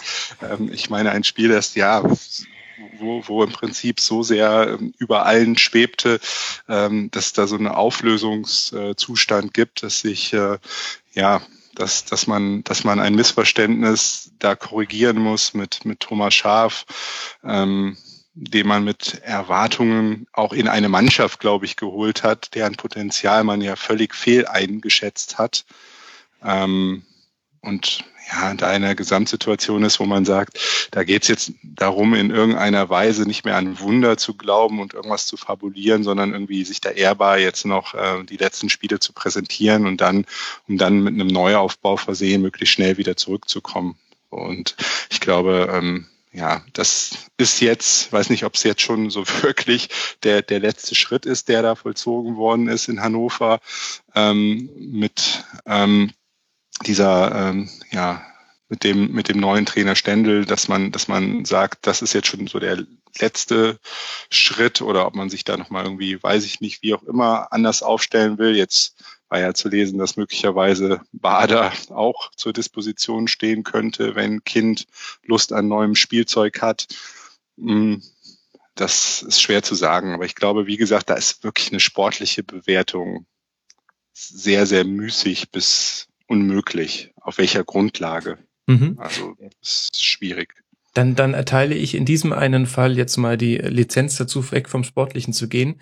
Äh, du hast es schon so formuliert, ähm, ein neues Spielzeug für Martin Kind und ähm, vielleicht ist das auch die Aussagekraft, die hinter dieser Hannoveraner Saison steht. Ich fand, dass Henrik Buchheister bei Spiegel Online da sehr gut zu kommentiert hat. Er schreibt unter anderem, Zitat, er, also Martin Kind, hat es verpasst, sich von Trainer Mirko Slomka zu trennen, als dessen Streit mit Manager Jörg Schmatke den Club belastete. Ähm, kind zögerte zu lange bei Taifun Korkut, dem er in der vergangenen Saison erst die Treue schwor, um ihn dann doch durch Michael Fronzek zu ersetzen. Und der nächste Fehler war, Fronzek nach der gelungenen Klassenerhaltsmission mit einem neuen Vertrag auszustatten. Außerdem, im Sommer durfte Dirk Duffner noch die Mannschaft für die neue Saison zusammenstellen, obwohl sein Ende als Manager längst feststand. Das sind äh, viele Argumente, wo man sagen kann, Kind hat alles andere als ein glückliches Händchen bewiesen. Und ist das vielleicht auch so ein bisschen unter dem Strich die Aussage, die man unter dieser Hannoveraner Saison ziehen kann? Vollkommenes Missmanagement von oben herab, was sich dann quasi auf allen, so ein Triple-Down-Effekt, äh, Trickle-Down meine ich, ähm, der sich dann bis auf die Mannschaft runter verlagert hat. Ja, ich, ich, ich finde, ähm, das mit dem glücklichen Händchen ist ähm, so, so eine nette Formulierung, ne, die ja dann in der, in der Gesamtbilanz auch von Herrn Kind zu gelten müsste. Ja, und, mhm. und ich kann mich durchaus an Jahre ja auch erinnern, an denen ja beispielsweise auch Jörg Schmatke maßgeblich beteiligt war, ähm, wo ja äh, durchaus auch Kind in der Position war, in der er heute ist und, und, und weiß nicht, ein Typ wie Kind nei, äh, taugt halt nicht, um ihn abzufeiern, aus verschiedenen äh, Gründen wahrscheinlich nicht. Ne? Aber ähm, in der gleichen Kommentarlinie müsste man ja dann auch sagen, ne, Kind hat alles richtig gemacht. Ich meine, ich glaube, die sehr ernüchternde Wahrheit im Fall von Martin Kind ist einfach, ähm, es ist ein unheimlich für ihn, äh, hat es unheimlich viel mit Glück zu tun, ein Umfeld zu schaffen oder geschafft zu bekommen, das dann in die eine oder andere Richtung halt eben ähm, schwingt. Er selber wird ja nicht der, ähm, wird finanziell der Motor sein dieses Projektes, aber ähm, ist ja nicht der Visionär, glaube ich. Er hat ein paar Souffleure ähm, um, ihn, um sich herum, ähm, die, die ihn da mehr oder minder beraten, mal mehr, mal weniger gut. Ähm, aber natürlich, klar, das ist dann immer in der Hinterherbilanz, ist es immer alles sehr einfach ähm, mhm. aufzudröseln und zu sagen, woran es liegt. Ähm, auch aus Gladbacher Zeit weiß ich ja natürlich, dass Michael Fronzek ähm, jegliche Tauglichkeit für alles ähm, abges äh, abgesprochen wurde dann am Ende. Ähm, in, äh, in, in Hannover hat er ja dann irgendwie doch durchaus noch was auf die Beine gestellt, was man ja auch nicht so von vornherein äh, gedacht hat. Und vielleicht hätte da aber schon dieser, dieser Cut passieren müssen. Ähm, ist aber halt immer super schwierig. Ne? Ein Retter ähm, und passiert ja auch in anderen Konstellationen äh, mhm. selten, mhm. zu selten, weil, weil, weil halt immer das Grundproblem ist, dass natürlich Bundesliga-Clubs sehr oft auf Emotionen hören und nicht auf auf eigentlich das, was man haben müsste, nämlich so eine Leitlinie, einen Plan, so mhm. heroisch das auch klingen mag manchmal. Ähm, da hören die ja nicht drauf, sondern die hören halt eben darauf, ähm, was so der allgemeine Mainstream ist, ähm, was populär ist, weil daran ja auch der eigene Job hängt oder das eigene Wohl und Wehe in einer Stadt. Und ja, so ist es dann halt. Ne? Und jetzt kriegen sie halt relativ eindrucksvoll, nämlich durch die Tabelle vor Augen geführt, dass da sich ein bisschen was ändern muss. Aber könnte man da auch nicht genau sagen, eine, eine langfristig erfolgreiche Mannschaft zeichnet es eben aus, so souverän zu sein, sich auch dem Mainstream da zu entziehen? Also du musst ja nicht hüpfen, wenn alle hüpf schreien.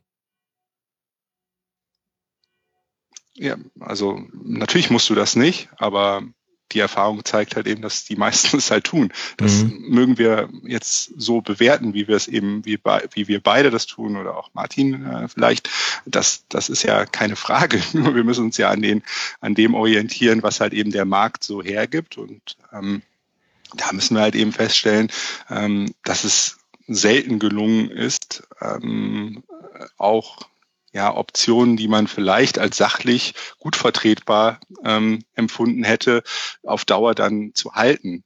Mhm. Das, wie gesagt, kann, gebe ich ganz wertfrei einfach nur so wieder, weil es zum Teil auch, äh, ich dann auch denke, ne, in dem einen oder anderen Fall, wäre es eigentlich besser, aber dann muss man halt sagen, ne, das ist dann wirklich der falsche Zeitpunkt manchmal, an dem jemand da auftaucht. Es ist manchmal aber auch der falsche Typ.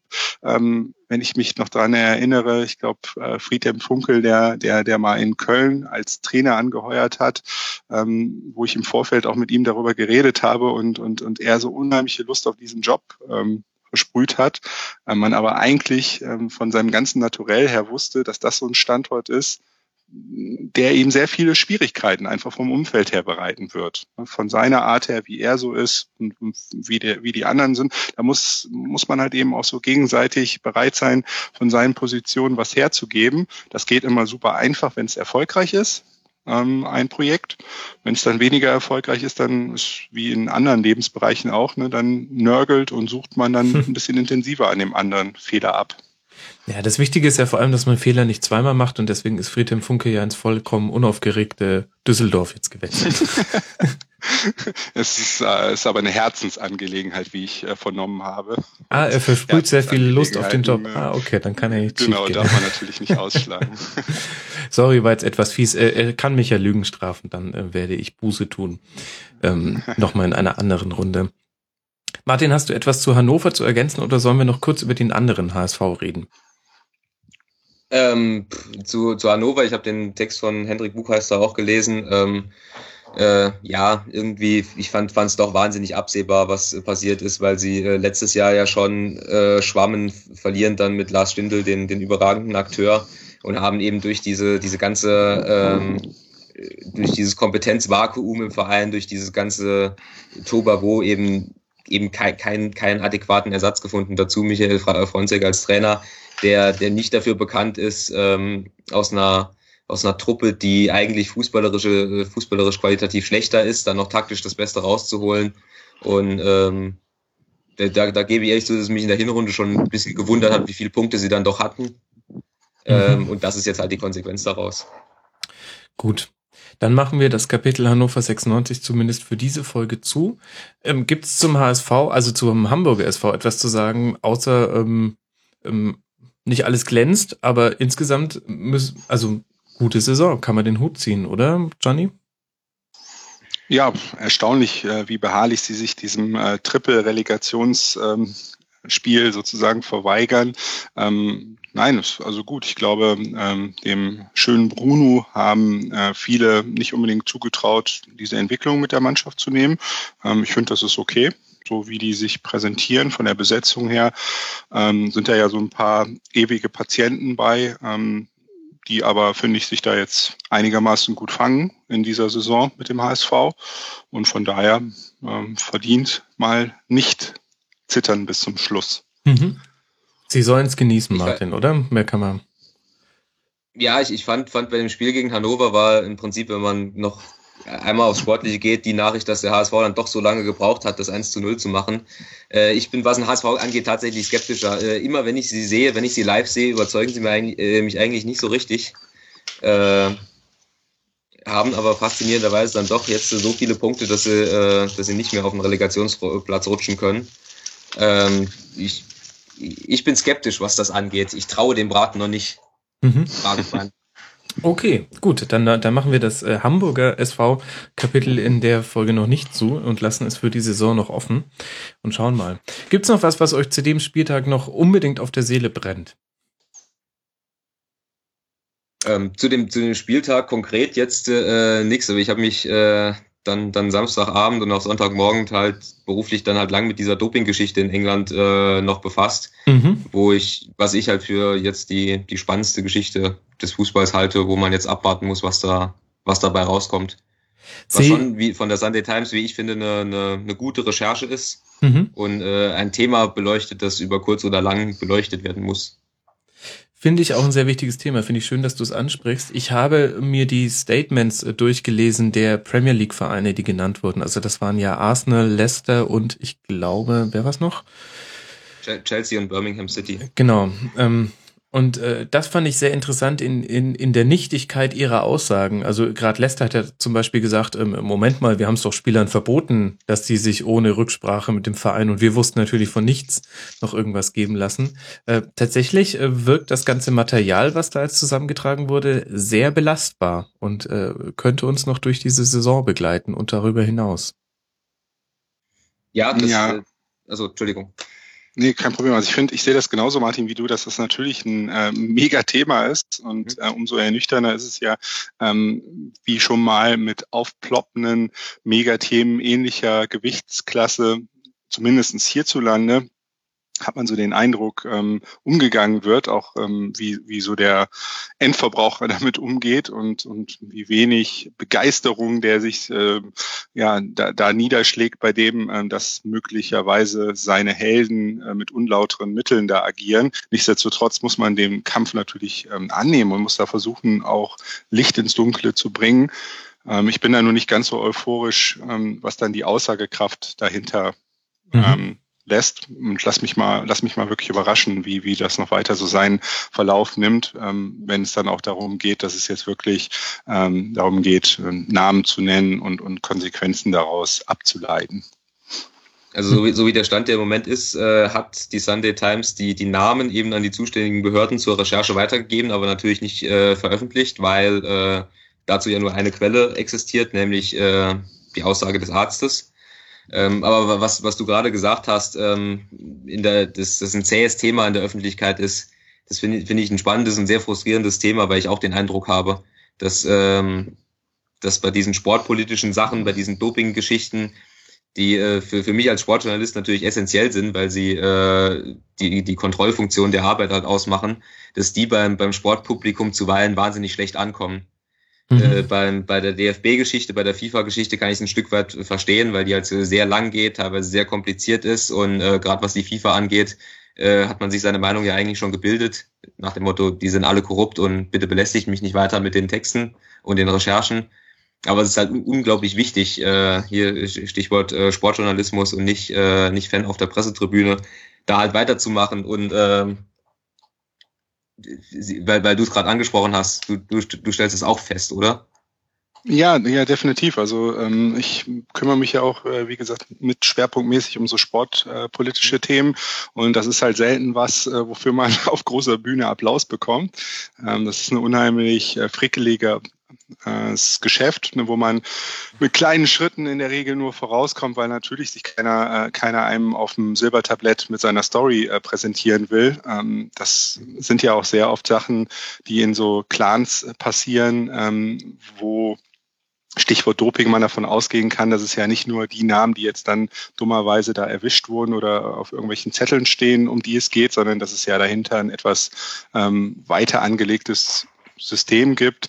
Ähm, deswegen, ich äh, empfinde das genauso, wie Martin das jetzt beschrieben hat. Auch so, wenn wir so die, die Rückmeldungen bekommen. Natürlich, ja, das ist wahnsinnig wichtig, sich mit diesem Thema zu beschäftigen und ähm, ähm, man kann auch äh, weiter an alle die bösen Jungs da draußen auch im Sport ähm, äh, herausrufen. Natürlich werden wir das auch weiterhin tun. Äh, ziemlich egal, wie mies auch manchmal die Quote dafür sein ähm, kann oder wird. Ähm, darum geht's geht's dann in dem Fall nicht. Das ist für uns äh, als Sportjournalisten eines der Aufgaben, der wichtigsten Aufgaben, die wir zu leisten haben. Ähm, und genau um auch eben, wie Martin das auch richtig beschrieben hat, da unserem Image ähm, entgegenzutreten, dass wir da nur so Firebiester seien, die, die auf Pressetribünen oder in Presseräumen sich da vollwamsen. Ähm, wir haben, wir haben auch noch ein, zwei andere Aufgaben und ich finde, dass wir die äh, hier auch gerade in Deutschland schon ernst nehmen und ich kenne da viele, viele Beispiele, ähm, wo ich finde, dass da auch gerade in den vergangenen Jahren äh, viele, viele neue ähm, Typen dazugekommen sind im Sportjournalismus, ähm, die da versuchen, gute Stories zu bringen. Mhm. An der Stelle kann man sicher auch nochmal auf die URL fußballdoping.de hinweisen ähm, ein Projekt, das sich eben genau mit diesem Thema beschäftigt. Ich hatte da mal mit Jonathan Sachse ein vierstündiges Tribünengespräch zugeführt. Also wer sich für die Thematik interessiert, kann auch mal das Tribünengespräch dazu hören. Da gehen wir auch den den, den Evergreens der Fußballdoping-Diskussion auf den Grund. Also sprich Aussagen wie bringt doch äh, im Fußball eh nichts und ähm, hat es noch nie gegeben und so weiter.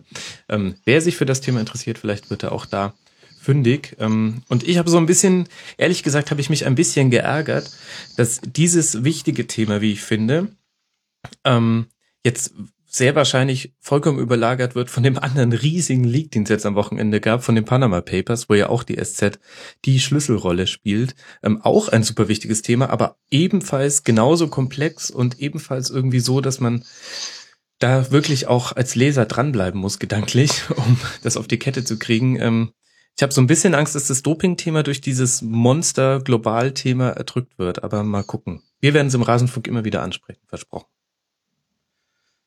Gut. So, jetzt haben wir es aber. Leicester sieben Punkte vorne, Klassiko 2-1 für Real Madrid. Das war das Fußballwochenende. Mehr fällt mir nicht ein.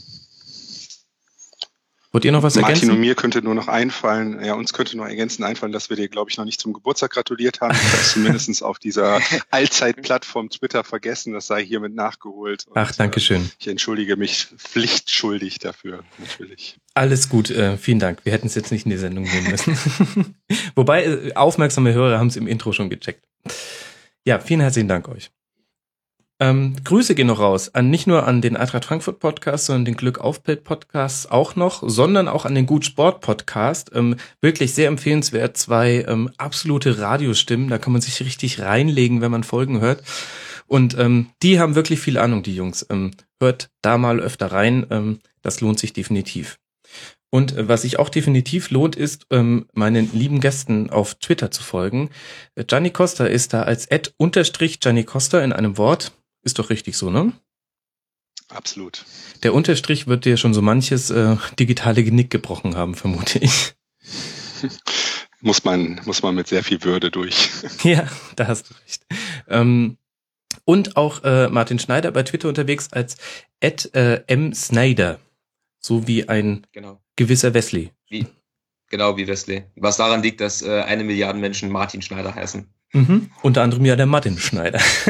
unter anderem der Martin Schneider. Unter anderem, äh, ich durfte mal unter einem, über einen Text äh, konnte ich meinen Namen nicht schreiben, weil ich unter anderem über den Ex-Fußballer Martin Schneider geschrieben äh, habe. Ach ja, nett. Ja, ich kenne, ich kenne auch einen anderen Journalisten, der sich aus diesem Grund Teen nennt statt Martin. Ich glaube, er heißt mit Nachnamen Teen Fischer und es gibt, glaube ich, einen anderen sehr bekannten Martin Fischer. Du könntest dich ja auch einfach Teen Schneider nennen. Ja, aber das mit dem Künstlernamen, das, äh, das mache ich, wenn ich dann irgendwann groß berühmt und dekadent bin. Okay. Wir freuen uns dann auf deinen Künstlernamen, den wir dann in drei Monaten erfahren. Und ähm, ich kann allen nur empfehlen, folgt dem äh, Martin und dem Gianni bis dahin noch auf Twitter, weil dann könnt ihr sagen, ich habe sie schon gekannt, als sie, als sie noch nicht groß berühmt und dekadent war. In diesem Sinne, vielen Dank euch beiden für eure Zeit. Vielen Dank allen Hörern fürs Zuhören. Freue mich über Likes bei Facebook. Da könnten wir eigentlich die 1000 bald mal knacken. Das wäre ganz nett. Und ansonsten hören wir uns nach dem nächsten Spieltag, dem 29. Bis dahin eine gute Zeit. Bleibt sportlich. Ciao.